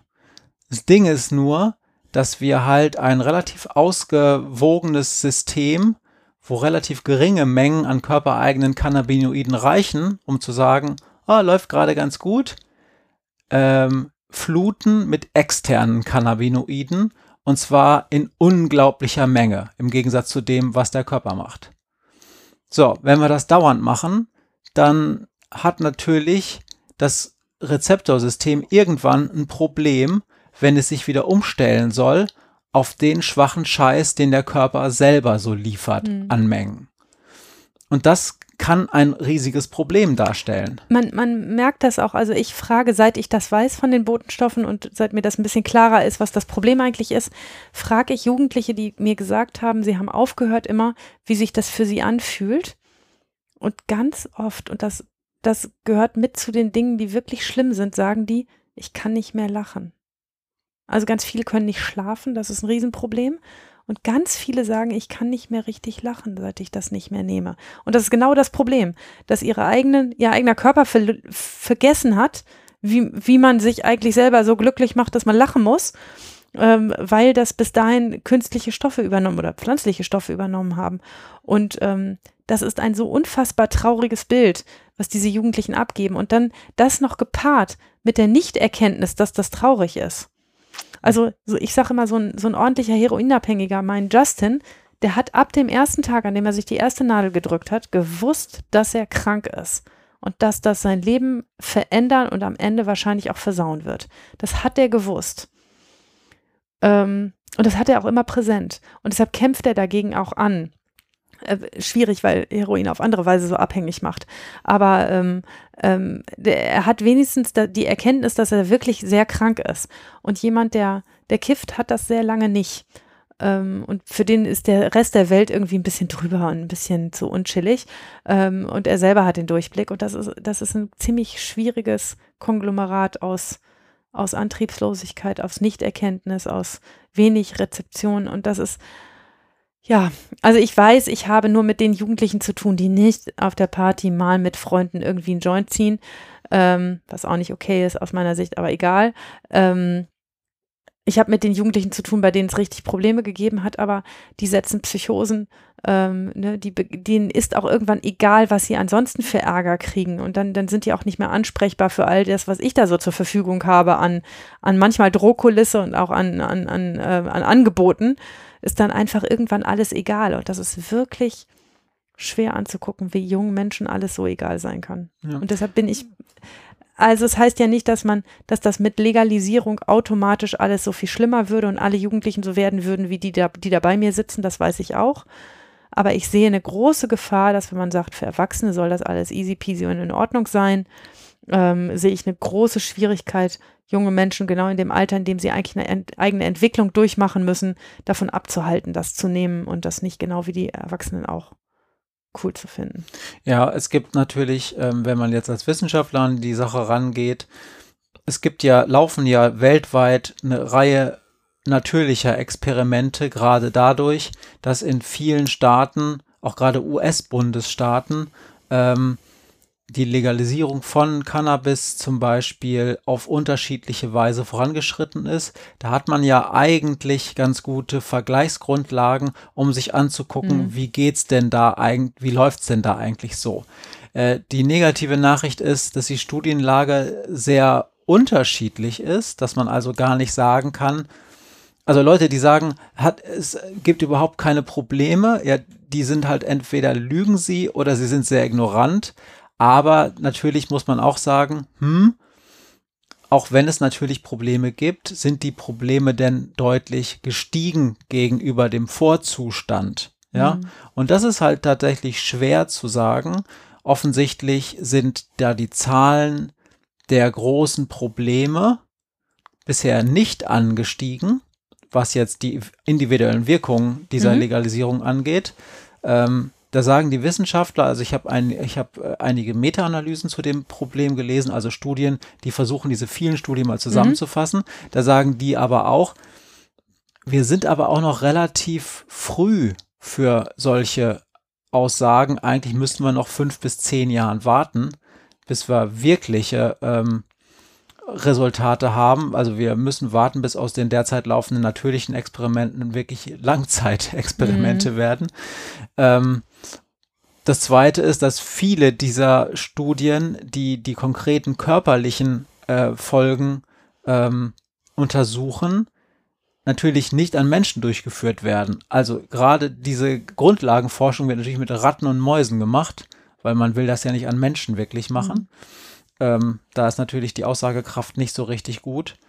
Und ähm, Und natürlich muss man, um das Ganze zu diskutieren, nicht nur die einzelnen körperlichen ähm, ähm, Effekte dieser Art von Droge betrachten, sondern als Kriminologe auch gucken, wie sieht es denn aus äh, mit Wirkungen zum Beispiel auf die Kriminalitätsentwicklung. Also wenn wir ja. einen Teil des Marktes legalisieren und den der organisierten Kriminalität wegnehmen, hat das nicht vielleicht auch noch andere positive Effekte? Zum Beispiel, dass weniger Leute dann härtere Drogen nehmen, wo man ja immer sagt, wenn solange man Cannabis nicht legalisiert hat, wird er von Strukturen, wird Cannabis von Strukturen vertrieben, die später auch einem das Kokain andrehen oder irgendein anderes Zeug. Mhm.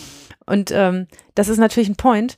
Ähm, Und äh, die Polizei sagt ja teilweise selber, ähm, wir haben auch ein kleines Problem damit, dass wir mit der Verfolgung von Bagatelldelikten wie Cannabiskonsum äh, in Beschlag genommen werden, während andere Dinge dann natürlich nicht so stark verfolgt werden können. Ja, obwohl Cannabiskonsum, das äh, finde ich immer so ein Scheinargument, weil ähm, die Verfolgung von Cannabiskonsum ja ein einfaches, gucke ich da jetzt hin oder gucke ich da jetzt nicht hin ist. Ja. Ne, dann fährt man halt nicht an den Platz, an dem nur die Jugendlichen sitzen, die einen Joint ziehen, sondern fährt an die Stelle, von der man weiß, dass die großen Kokainkugeln über den Tisch gehen. Das, das halte ich für ein Scheinargument, denn äh, Betäubungsmittelkriminalität ist eine reine äh, Entdeckungskriminalität, die deshalb passiert, weil Polizei hinguckt. Das passiert ja nicht, weil irgendjemand auf einer Party die Polizei anruft und sagt, oh, hier wird gekifft, könnt ihr mal kommen. Ne? Das, äh, ja. äh, das ist ja kein Anzeigedelikt, was Bürger, wo Bürger andere Bürger anzeigen, zumindest relativ selten. Ne? Das ist ein Delikt, wo Polizeibeamte gezielt loslaufen und die können sich die Spots wo sie hingucken, schon aussuchen. Und deshalb finde ich, ist das nicht ein richtiges Argument. Aber man müsste natürlich untersuchen, das finde ich interessant, den habe ich auch versucht im Vorfeld nachzulesen, nicht so richtig rausgekriegt. Gibt es mehr Konsumenten, wenn man legalisiert? Holland sagt nein. Ähm, das ist der erste Punkt. Und der zweite, dann, dann gäbe es ja auch nicht mehr von diesen geschädigten jungen Menschen, wie, von denen ich da erzähle. Und der zweite Punkt ist, kann man dadurch auch Beschaffungskriminalität ähm, verhindern, weil es ja auch vielleicht ein bisschen billiger wird, als wenn das da auf dem Schwarzmarkt ähm, vor sich hin dümpelt. Und ähm, dazu habe ich zumindest keine ordentlichen Ergebnisse gefunden. Ja, man muss einfach sagen, letzten Endes werden wir diese Diskussion durch Wissenschaft auch nicht lösen, sondern es muss halt ein gesellschaftlicher Konsens hergestellt werden, der sozusagen durch die Politik dann in Gesetze gegossen wird. Ja. Und wir müssen halt, finde ich schon, deine Argumente da durchaus berücksichtigen. Denn was in solchen Debatten immer wieder vergessen wird, ist, dass solche gesellschaftlichen Entscheidungen häufig auf dem Rücken der Schwächeren ausgetragen werden, die halt nicht sehr äh, autonom entscheiden können, die halt nicht sehr aufgeklärt sind. Und ähm, wir sehen halt häufig, und zwar nicht nur bei den Drogen, dass letzten Endes die ähm, Menschen, die da viel ähm, diskutieren, ich sage jetzt mal ein Klischee, das ist dann so der, ähm, der Gymnasiast und der Student, Studierende dann später, der dann ähm, sagt, muss man noch legalisieren, das ist ungerecht. Ja, Jungs oder Mädchen, ihr habt das Problem wahrscheinlich sowieso auch nicht. Mhm. Ihr habt viele also, Schutzfaktoren auf eurer Seite. Ja. Und was ist sozusagen mit denen, die nicht mit so vielen Schutzfaktoren auf die Welt gekommen sind. Ein Beispiel aus unserer Vergangenheit dazu. Wir haben einen gemeinsamen Freund, mit dem wir groß geworden sind, der nicht zu knapp gekifft hat als Jugendlicher und der irgendwann damit aufgehört hat und den ich gefragt habe, wieso kiffst du nicht mehr? Und er gesagt hat, ich habe im Studium gemerkt, dass ich mir die Sachen so schlecht merken kann. Hm. Und da habe ich lange überlegt, was da, woran das eigentlich liegt. Und als ich aufgehört habe zu kiffen, konnte ich mir den Kram auch wieder besser merken. Der hat also selber ein Problem gesehen, analysiert und für Abhilfe gesorgt. Und das ist eben nicht jedem gegeben, überhaupt erstmal ins Analysestadium zu kommen, woran liegt denn das, dass ich mir die Sachen vielleicht so schlecht merken kann. Das, dazu muss man eben halt auch ein bisschen was loshaben und muss man auch ähm, der Typus sein, der sich dann dem Problem auch stellt und es dann auch von alleine abstellt. Er hat jetzt nicht so viel gekifft, dass es nicht mehr ging, aber er hat selber gesehen, das scheint zu einem Problem zu führen, das stelle ich jetzt mal lieber ab, damit geht es mir dann irgendwann besser. Und das können halt nicht alle. Und die Jugendlichen, die bei mir sitzen, können das hinten und vorne nicht. Oder ganz oft nicht. Mhm. Und es kostet viel Kraft, sie dazu zu bringen, dass sie es selbst erkennen, dass das, dass das vielleicht ein Weg wäre. Dass, wenn sie damit aufhören würden, vielleicht einiges besser für sie liefe. Deshalb ist das, was ich habe, keine gesamtgesellschaftliche politische Meinung, sondern eher so die meiner Situationswahrnehmung. Aber die, bei denen es schief läuft, bei denen läuft es richtig schief. Ja. Ja. Also, wenn ihr da draußen, ihr werdet andere Sichtweisen auf das Thema haben. Ich hatte auch ehrlich gesagt keine Zeit, mich noch stärker in die Materie reinzuarbeiten. Ähm, dann schreibt uns, äh, schreibt uns auch böse E-Mails oder Nachrichten. Ähm, wir werden das dann beim nächsten Mal referieren und ähm, gegebenenfalls noch eine Nachfolgesendung machen. Ja. Was ich noch am Schluss dazu sagen kann, ist, dass wir Leute, die bei uns mit Drogendelikten auftauchen im Jugendgericht, natürlich ganz oft dazu verurteilen, Drogenberatungsgespräche zu führen. Ich hoffe dann immer, dass die besser laufen als das, was dir da passiert ist als Jugendlicher mit der. Ja, es wird ein Einzelgespräch ja, ja. sein. Ja, ja, aber manchmal ist das ja so die Frage, äh, in welcher Tiefe das geführt wird und, ne, und äh, in welchem Setting das sich befindet. Ähm, und natürlich dieses, oh, guck, das hier sind unsere Hartdrogenabhängigen, so scheiße kann es laufen. Wenn du ein bisschen kiffst, ist nicht so schlimm. Nein, ich aber, hoffe, dass aber, das am Ende nicht dabei rumkommt. Aber, nein, aber der Typ wird ja wahrscheinlich so, sogar eine gute Einzelberatung gemacht hat, weil er, also das ist dann ja nicht Generalprävention. Ja, ja, ich verstehe. Das ist dann hm. ja Spezialprävention ja. oder wenn da schon viel Drogen passiert ist, dann nennt man das nicht mehr Prävention, weil es ist ja schon was passiert, dann ist das ein Teil von Rehabilit Rehabilitation, äh, Wissenschaftskram. Aber äh, ich will überhaupt nicht sagen, dass der Typ nicht eine Spitzen-Einzelberatung gemacht hat. Genau. Also ganz oft verurteilen wir sie zu Drogenberatungsgesprächen oder daran, an einer Therapie teilzunehmen, an einer ambulanten oder einer stationären Therapie, je nachdem, wie groß das Problem eigentlich ist. Ne? Ähm, das verhängen wir auch als Bewährungsauflage, immer in der Hoffnung, dass das dann funktioniert und auch immer in dem Wissen, dass es sein kann, dass das zwei, drei oder viermal nicht klappt und erst beim fünften Mal klappt. Ja, denn, ähm, aber der, der, ähm, der Impetus ist immer, jemanden dazu zu kriegen, drogenfrei zu leben. Und dann lässt sich zumindest, also manchmal ist vielleicht was nicht so lustig, aber es lässt sich das Leben wesentlich leichter gestalten, wenn man keine Drogen nimmt und besonders, wenn man sowieso schon Probleme hat. Ähm, ich habe auch schon mal, ich glaube, ich habe das auch am Rand schon mal erwähnt, jemanden gehabt, der hatte zwei Drogendelikte bei mir, also zwei verschiedene Anklagen. Und den habe ich bei der ersten Verhandlung, als die zweite Anklage noch nicht da war, dazu verurteilt, sechs Monate lang nachzuweisen, dass er jetzt drogenfrei ist. Der hat nämlich gesagt, eigentlich müsste ich mal mit dem Kiffen aufhören, das wäre wahrscheinlich ganz gut. Und ich gesagt, ja, Alter, das wäre ganz gut. Ähm, ja, also, aber irgendwie habe ich da nicht so richtig Anreiz für. Und dann habe ich gesagt, okay, wollen wir einen Anreiz schaffen? Ähm, du weißt mir sechs Monate lang nach, dass du gar nicht mehr kiffst. Und wenn du das geschafft hast, dann schaffst du es danach auch alleine und dann stelle ich das andere Verfahren ein, was ich gegen dich habe. Da hat er gesagt, Deal, das machen wir und es hat auch funktioniert. Er hat sechs Monate lang saubere Urinkontrollen abgegeben, hat offensichtlich nicht mehr gekifft, hat dann auch, er sagt in der Verhandlung, das ist ganz gut, denn das ist bei uns ein Gruppendruckding und wenn ich ein Argument habe, weshalb ich nicht mitmachen darf, ähm, weil ich dann noch mehr Ärger mit ihnen kriege und weil ich dem noch mehr Ärger entgehen kann, indem ich keine Drogen mehr nehme, habe ich irgendwie ein ganz gutes Argument, auch meinen Kumpels zu sagen, ich kiffe jetzt mal nicht mit. Und das hat zum Glück funktioniert, darüber war ich sehr froh. Also auch solche Sachen können wir machen. Okay. Tja.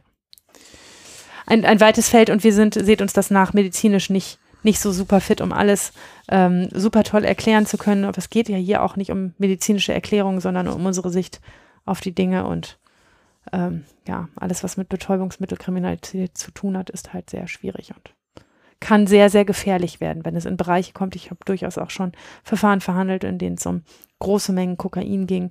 Und da sind die Leute, mit denen man dann zu tun hat, wenn man da was aufkauft, auch nicht mehr so zimperlich, wie das so ein normaler Straßendealer mit Cannabis ist. Hm. Ich will noch einen, bevor wir jetzt hier abschließen, einen ganz aktuellen ähm, Punkt ansprechen, der an diesem Wochenende, diesem Independence Day Wochenende, an dem wir aufnehmen, aufgeploppt ist.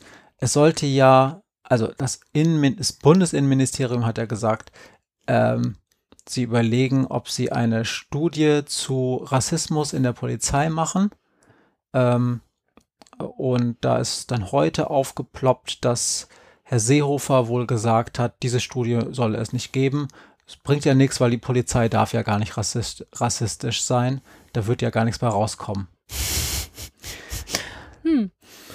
Dazu will ich mal sagen, wenn das wirklich so passiert ist, also das, ähm, ich spreche jetzt als Wissenschaftler, der ja immer pro Studie ist, ja, und der sagt immer, natürlich müssen wir Dinge erforschen, ähm, und das ist kein gutes Argument, nur weil etwas nicht sein darf.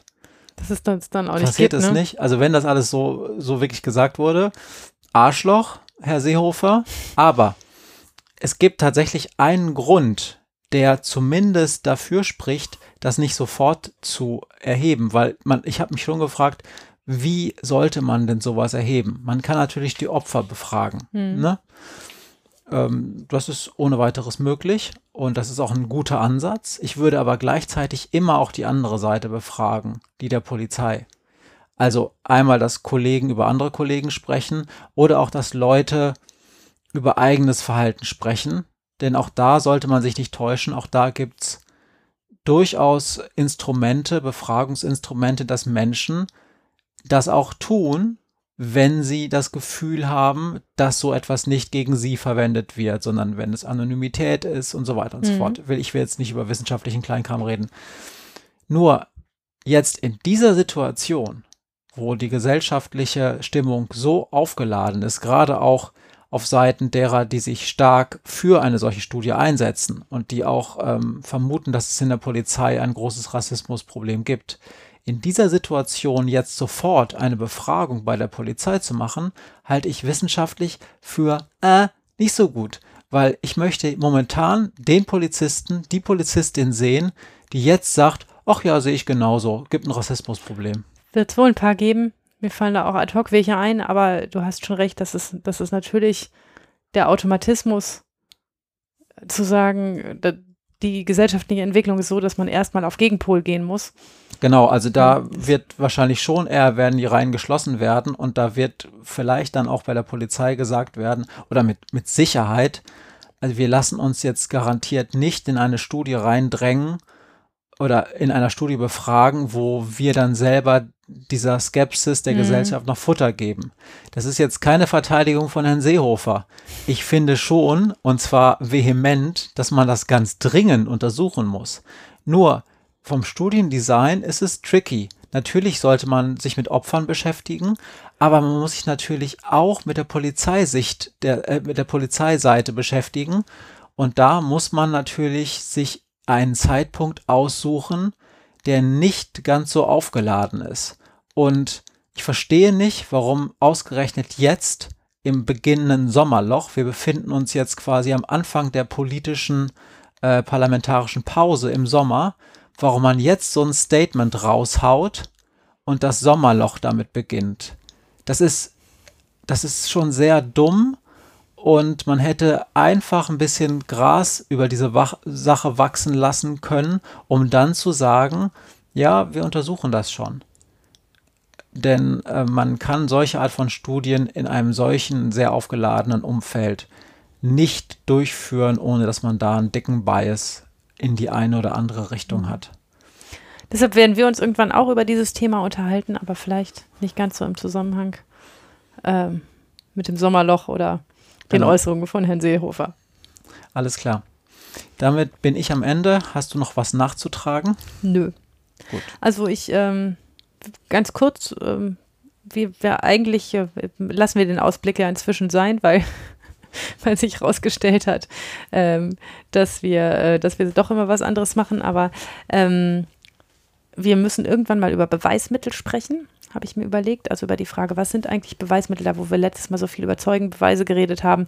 Was sind eigentlich unsere Beweismittel und was gibt es dafür für interessante Fälle zu Beweismitteln und zu Beweismitteln, die ich schon gesehen habe, sozusagen vor Gericht. Und ich bin auch bei der Vorbereitung über diese Folge darüber gestolpert, dass wir uns eigentlich auch ganz dringend mal über das Institut der Bewährung unterhalten müssen. Was ist das? Warum gibt es das? Was bedeutet das? ähm, was macht das mit uns, was macht das mit dem Angeklagten und natürlich müssen wir uns da auch mit einem Jugendbewährungshelfer unterhalten. Das so für die Fernsicht, nicht unbedingt fürs nächste Mal, aber für die Fernsicht, das müssen wir irgendwann tun. Freue ich mich drauf. Ja. Und dann werden wir noch mindestens eine Folge wahrscheinlich machen, bevor auch wir in die Sommerpause gehen. Mal Aber gucken. Wir gucken mal, was wir so hinkriegen. Wir wissen noch nicht so ganz, wo wir die Sommerpause verbringen, weil noch nicht klar ist, ob die Länder, in die wir reisen möchten, uns auch reinlassen. Und dann schauen wir mal, wie es weitergeht. Ich danke dir, Maria, und euch allen bis zum nächsten Mal. Macht's gut. Tschüss. Tschüss. If they can't understand it, how can they reach me? I guess they can't, I guess they won't, I guess they front. That's why I know my life is out of luck, fool.